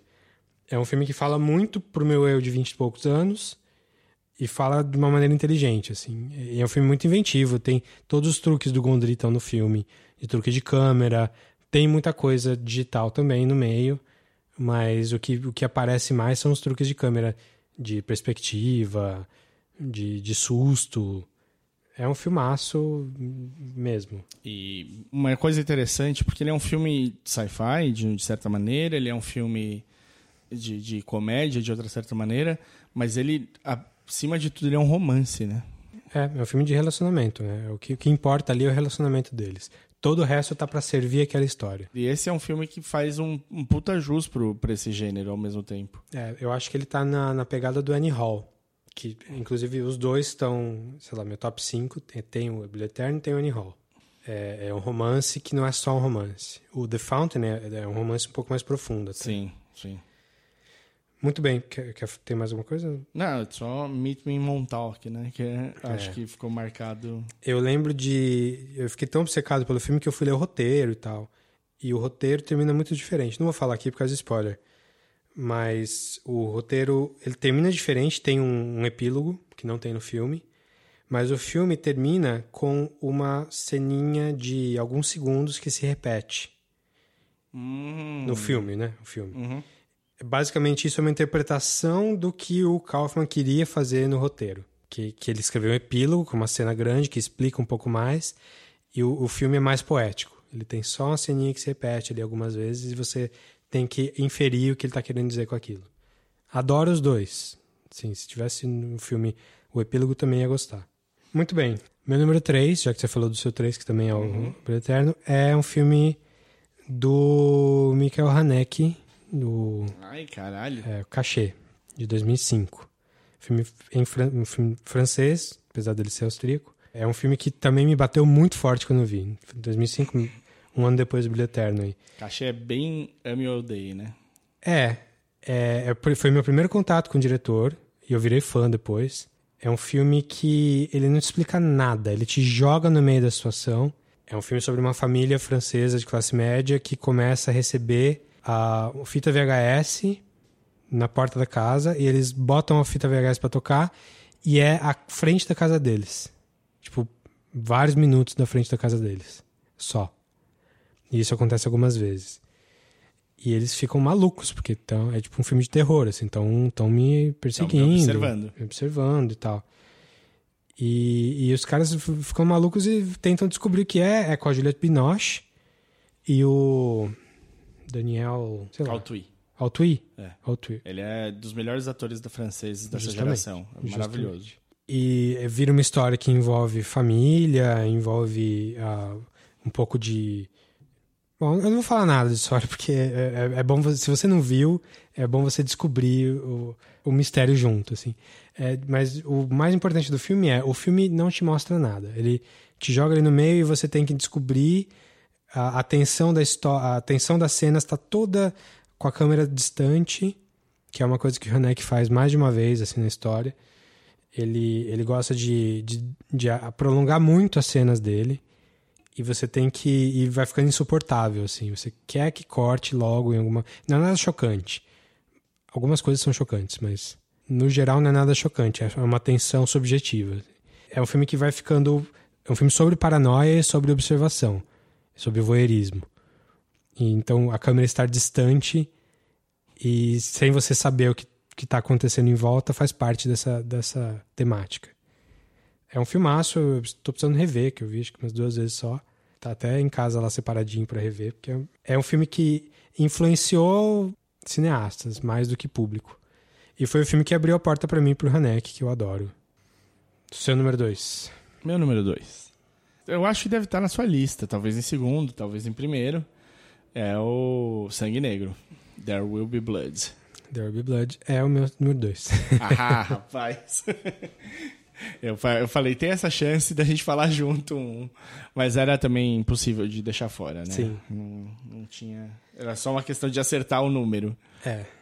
Esse filme briga pra mim entre é como o melhor do Paul Thomas Anderson, porque pra mim Magnolia impactou muito mais, assim, Também. impactou muito na época que eu vi no cinema, moleque. E toda vez que eu revejo eu saio muito abatido, assim, muito baqueado do filme. Mas o The Ruby Blood eu acho uma, histó- uma coisa mais madura, assim. É um filme mais redondo. É longo também, não é tão longo quanto Magnolia, mas é longo, tem mais de duas horas. Ele às vezes parece. Ele tem um pedaço arrastado no filme. Um The Ruby pedacinho, Blood? o The Ruby Blood. Qual? Eu não lembro agora. Foi- é um pouco antes do, do, do fim. É um, um trechinho, acho que é de 20 minutos do filme, que parece que é uma hora de filme. Assim, é pesadaço. Assim. É É uma saga, né? É a puxado. vida inteira do Sim. Daniel Plainville, feito pelo Daniel Day-Lewis, que é um prospector de petróleo que saiu do nada.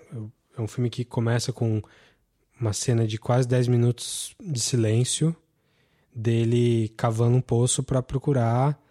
Eu acho que ele nem, nem tava procurando petróleo, ele tava procurando prata, eu acho. Não lembro que ele tava minerando Ele ali. bate no lugar certo. É, é um filme que mostra como que o cara veio do nada e construiu o império dele sozinho. Só que ele é o mal encarnado, assim. Ele é uma pessoa Ruim. uma pessoa ruim. Ele é uma pessoa, um personagem complexo, completo, redondo, mas ele é mal. E o filme te dá várias É oportunidades. falta de empatia? É, não sei, pode ser. Assim, a- Ou é. e a gente tem empatia com ele, pelo menos eu sim, acho. sim, ele cria empatia. A gente não gosta dele, mas a gente en- entende o processo dele ali. Ele tem uns monólogos, assim, que é... Ele é mais cuzão que o Butcher do Gangs. É, eu não gosto de Gangs Nova York, cara. Não? Não gosto. É aí que tá. O, o Butcher não é um personagem. Ele é um, ele é um personagem. Ele é uma força. Não, o Butcher é um personagem, ele não é um cara. É, não... o, o Daniel Plainville é, Plainville é um... é, assim, é um grande personagem da história, assim, pra mim. Impactou tanto você que você chamou seu filho de Daniel. Exatamente, por isso. Que- Nossa senhora. Já pensou? Que futuro. Mas é... é, por que, que você colocou em número 2? Não, mas é, eu, eu acho que primeiro é um, um sucesso em cinematografia. É um filme que não é fácil de ser feito. Ele tem cenas muito bonitas e, e- e monocromáticas quase. E, e que não é também simples. É uma história super complicada de se contar e de, de uma maneira que você já não parta do princípio que, tipo, não quero ver porque esse cara é um bosta. Você precisa trazer o público com você, você precisa Uhum. fazer o público se interessar com isso. É do, dos meus diretores favoritos na atualidade. Puta trabalho, ele, eu coloquei ali também no, no- entre os filmes, quando eu fui separando por ano, Punch Drunk Love tava lá, no Uhum. ano dele, 2004, acho. 2002. Dois. Tava lá, porque é um filme que eu gosto, é um filme super bonito. Outra paleta de cores completamente. E eu adoro quando você pega um cara que você acha que não vai dar nada de interpretação e o cara tira a interpretação que precisa ter. Sim. E o... Do Adam Sandler, você tá É, falando. o Adam Sandler, tipo... Ah, não. Daniel Day-Lewis, amigo. Você sabe que vai Você tirar. sabe. Ele dá as mãos ali pra, pra Meryl Streep, pra Tilda. Você pode pôr eles pra interpretar qualquer coisa que dá certo. E, claro, bem ou mal, a gente tem de falar, mesmo ele sendo esse cara que a gente já espera, né? Desde, sei lá, em nome do pai, sei lá quando que você começa a esperar. É, meu pé esquerdo Meu pé esquerdo. Porra, meu pé esquerdo é pesadíssimo e é lindo. Mas desde lá de trás você começa já a esperar isso dele, né? Insustentável leveza do ser, né? É com ele também? Eu Acho que é com ele. Mas ainda assim, quando o cara vai e faz um Daniel Plainview, você tem de falar, porra. É, dos filmes dele que eu vi, eu acho esse o melhor papel. assim. Não, ele tá soberano ali. E, e ele tem um, um algoz no filme, né? Ele tem um, alguém que vai trazer o pior dele à tona, que é o- um papel de destaque do, do Paul Dano fazendo o maluquinho, pastor. Porra, eu adoro. E, e ali, o Paul Dano, pra mim, ele vem o Pequena Miss Sunshine Uhum. e eu falo, porra, esse moleque tem, tem, tem, leva jeito. Quando ele faz o There Will Be Blood, eu falo, cara, eu vou acompanhar o trabalho desse moleque. Sim. Eu vou, atra- esse cara é bom. Ele não chegou nesse nível nunca mais, mas não tudo voltou. bem, porque esse nível é muito difícil de alcançar. Nem o, nem o Daniel DeLuise chegou. chegou. Tanto que ele foi fazer o Phantom Thread como último e não é. É, é. Não é, não é um Daniel Plainview. Mas então, é um filme, é, de novo, não é nada sutil. Diferente do Hanek, que é super sutil, é- esse filme é um filme na sua cara. na sua cara. Mas ele é muito profundo, ele tem muito conteúdo ali. De cada cena você pode extrair um livro, assim. Da relação dele com o filho, dele com o pastor, dele com o irmão, dele com ele mesmo.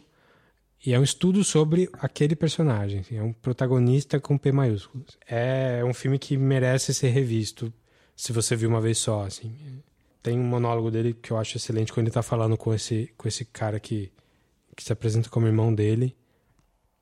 O Daniel Plainview pergunta pro, pro, pro irmão: uh, Are you an angry man, Henry? You an angry man, Henry? About what? Are you envious? Do you get envious? I don't think so, no.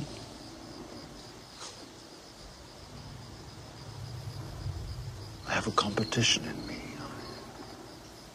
I want no one else to succeed.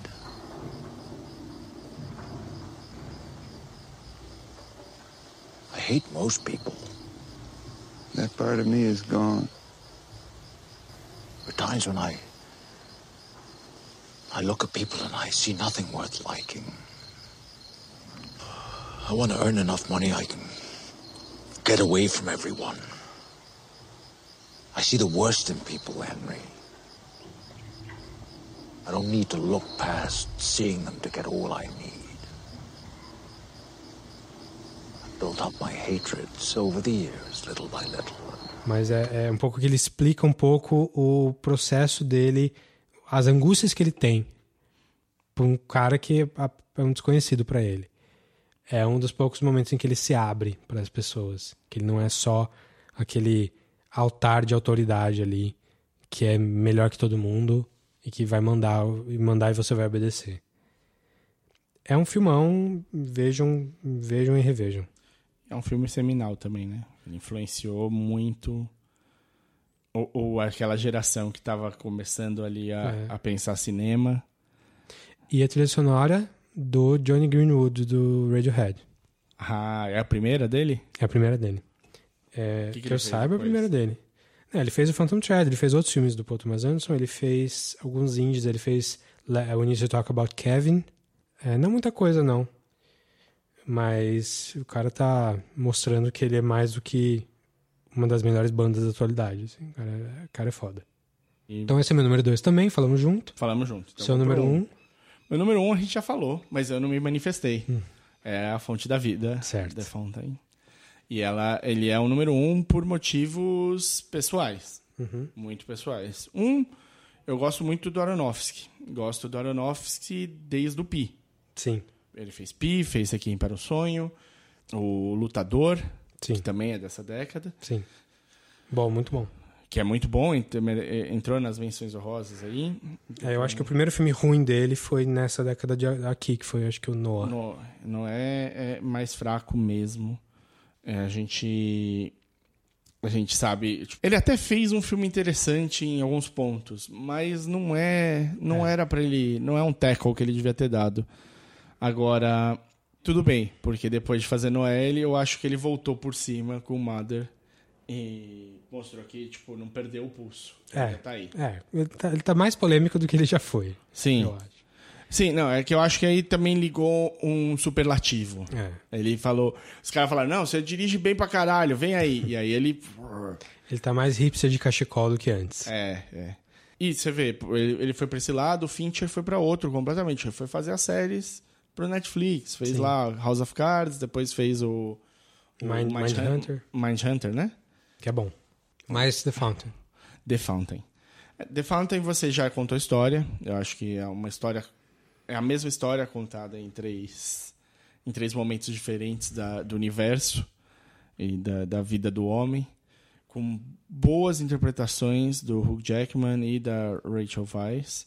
Eu acho que a Weisz talvez um, melhor do que o Jackman, porque o Jackman tem momentos na Espanha, lá no, na, como espanhol, que Não, não, não, não, desce, é, não desce completamente. Mas é, é a dor dele que a gente está sentindo o filme inteiro. E ela, ela- essa dor que carrega a gente.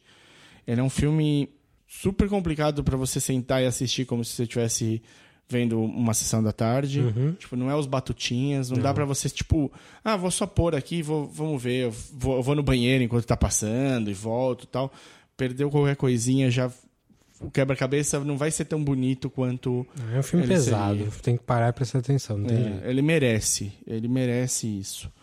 Ele é muito subjetivo nesse ponto. Ele como accomplishment, como Realização. realização cinematográfica, ele é muito bom, porque ele também é um filme di- difícil por ter três histórias intercaladas, contando a mesma busca, né? Tendo de mexer com o seu com o seu sentimento no meio disso tudo. Então, não- obviamente, não ia ser um filme fácil de ser montado. Ele precisava te ganhar na história, e ele ganha bem no começo. Eu acho que o começo é muito importante para te prender. Se você for olhar, ele não. é- é, apesar de ser uma mega aventura, de certa maneira, porque eles estão indo explorar e em busca de algo, ele também é. Se você tirar toda a fantasia, ele é pequenininho, né? Sim, ele é só sobre amor e morte. Isso. É só sobre os dois ali, os dois personagens. E, é, e isso é tipo.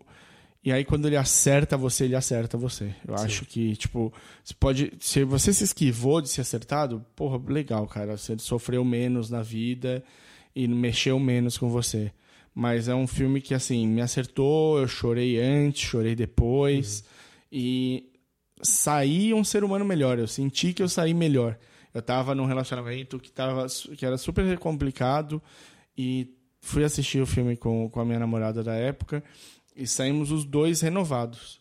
Tipo, com uma nova esperança de, de tudo, assim. Eu- então, eu acho que se tem esse fator transformativo num, num filme, porra, parabéns, sabe? Tipo, se você tivesse feito cocô, cocô, cocô, cocô, The Fountain, cocô, cocô, cocô, cocô, Tá valendo. mano, parabéns, cara. Parabéns, sua vida foi boa. É, tem um. O Aronofsky não conseguiu que a distribuidora, o, o estúdio, pagasse para fazer um, um comentário decente no DVD.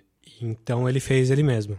Ah, é? Então tem o MP3 voando aí, se pesquisar, do, dele faz, fazendo, fazendo comentário do filme. Eu ouvi, é bem legal, bem interessante. Que legal. E pra quem não gosta do filme, reclama e tal, muita gente, muita gente eu acho que confunde um pouco achando que ah, as três, não vou falar de spoiler, mas as três histórias não fazem sentido juntas e tal, muito muita fantasia. Só lembrando que a, prim- a história dos conquistadores espanhóis é o livro que a mulher estava escrevendo. Não necessariamente é, é- é a mesma história. É tipo uma ficção dentro do filme.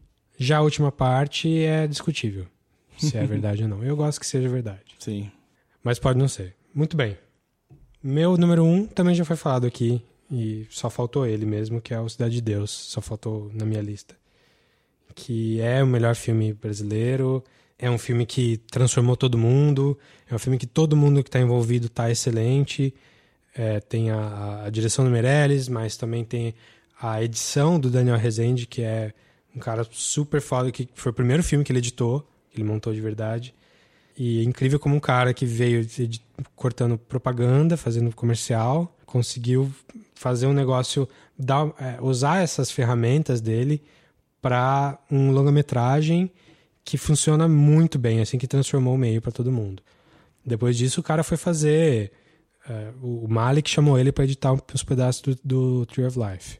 E hoje ele tá dirigindo, né? Fez o, o Bingo. Ah, mas Cidade de Deus, é, de novo, você falou da cena da galinha, realmente, todo mundo se impressionou com a cena da galinha e todo mundo tentou fazer alguma coisa parecida, assim, mudou mesmo o, o panorama das coisas.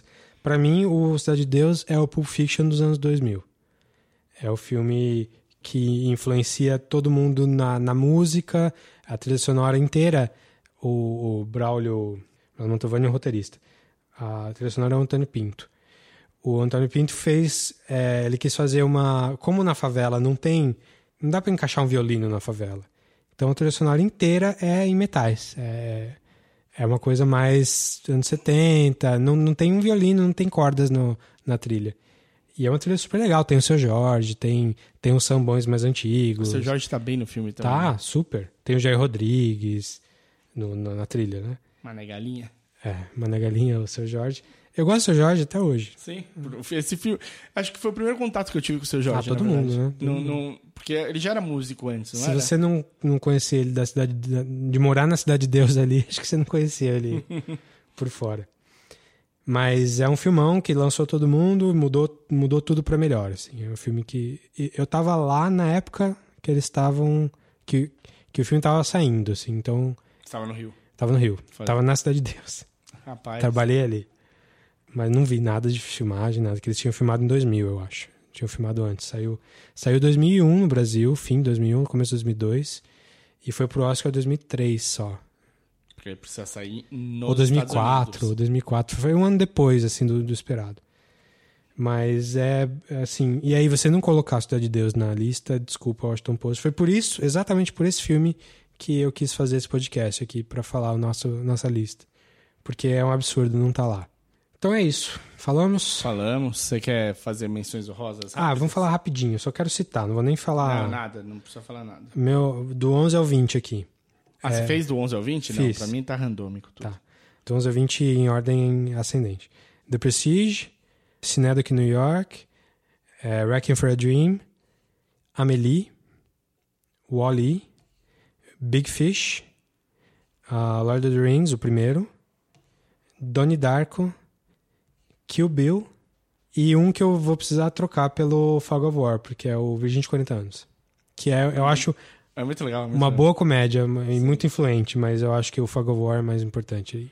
Eu vou falar rapidinho por cima, coisas que eu, que eu achei que precisavam pre- precisava ser lembrado. Então tem Erin Brockovich, que eu acho que é um filme muito legal dos anos no- de 2000. Sim.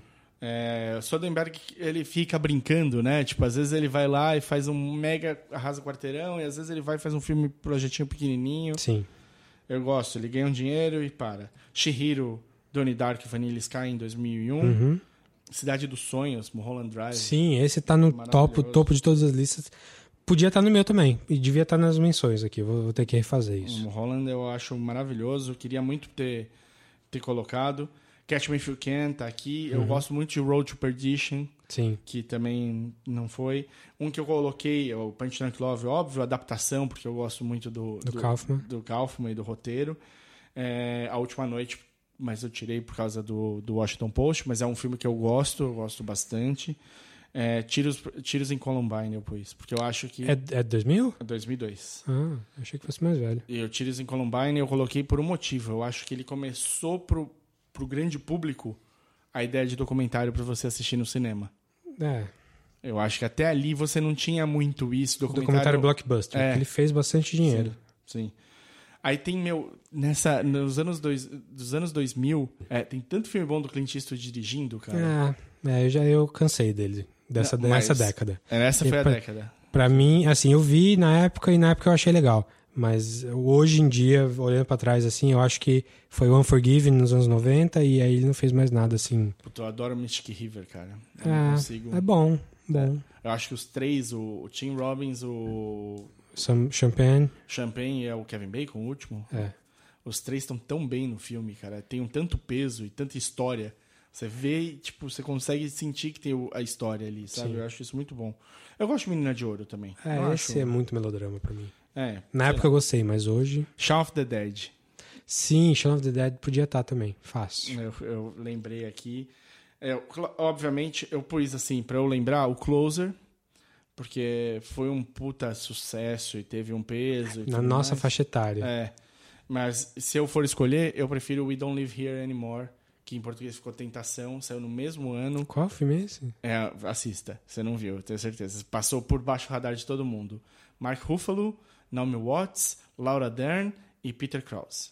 Puto elenco. É, e é, é- é- é, tipo, no mesmo ano do Closer, tem um quê parecido, mas eu acho mais real. Closer é teatrão demais pra mim. É, não, Closer eu acho muito Aí eu choque acho, por choque. eu acho que se a gente não falar pelo menos dos infiltrados, a gente tá sacaneando o Scorsese na, na, É, na década. sim, sim. Porque o Scorsese faz muitos trabalhos fortes nessa década. É uma década de produção boa do Scorsese. Ele tá empolgado. E aí eu tenho um. é, é, Tem um pequenininho que eu acho que você gosta também. Que é Antes que o Diabo Saiba Que Você Está Morto. Sim, o último filme do Sidney Lumet. É, eu acho uma delícia de filme. Vejo sempre que passa. Puta e não filme. passa muito. Mas eu tenho um que eu vou falar só de sacanagem porque eu sei que você odeia. Que é o Atonement. Eu não odeio, só acho meh. Não odeio não, não tenho nada Eu contra. acho a melhor trilha sonora dessa década. Hum. Eu, depois eu- assiste de novo só prestando atenção, eu acho maravilhosa. Mas aí tem, sei lá, tem Tropic Thunder, que é, que é divertido. Ai, eu não pus um filme. Que dor no coração, Qual? agora que eu vi. Porque tem, tem no, no ano do, do Trovão Tropical tem o Dark Knight. É, a gente não falou, não pôs Dark Knight, cara. É, gente não, põe. tava, tava aí. Cloverfield, que é um filme Uhum, bem eu legal. adoro também. O Lutador, que Hum. tipo, eu preferi A Fonte da Vida a ele. Tem Os Estranhos, que eu acho que é um filme maço. Eu não gosto. Eu vi há pouco tempo e não gostei. Eu adoro ele. E tem o Deixa Ela Entrar, que entrou. Mas tem Doubt, cara. Não vi. Puta, cara. Esse entraria no meu top 5, talvez, ali. Hum. Dúvida é muito, muito bom filme. Vão assistir. Com Philip- Streep, Philip Seymour Hoffman e Amy Adams. Amy né? Adams e a Viola Davis. É tipo muito, é muito bom, é um filme, Filme de. Oscar. Filme de Oscar, assiste. Aí eu, se eu não falasse do Desinformante em 2009, eu ia ficar triste comigo mesmo. Coloquei O Homem Sério, Invictus e acabou. Isso aí. Ah, e tem em 2003 que eu lembrei depois. Tem Children of Man, que eu não falei porque já estava na outra lista, e Secretary. Ah, isso eu não vi ainda, eu tô- eu quero ver. Secretary é muito legal. Muito bem. É... Ah, American... American Psycho é 2000, não é? É 2000, eu acho. American Psycho tem que entrar. Difícil, né? Fazer uma revisão aí. Fazer top 30. É, eu vou, eu vou, eu preciso, eu preciso colocar Doubt em algum lugar agora. Eu vou pensar. Dúvida é muito bom filme. Muito bem, falam aí, eh, falem as, as listas de vocês aí, podem nos comentários, ou manda e-mail pra gente no podcastcatchingup.gmail.com Ou fala com a gente pelo Facebook, no facebook.com.br podcastcatchingup. ou no Twitter, onde eu sou arroba dedonato, Eu sou arroba o desinformante. e até a próxima. Falou!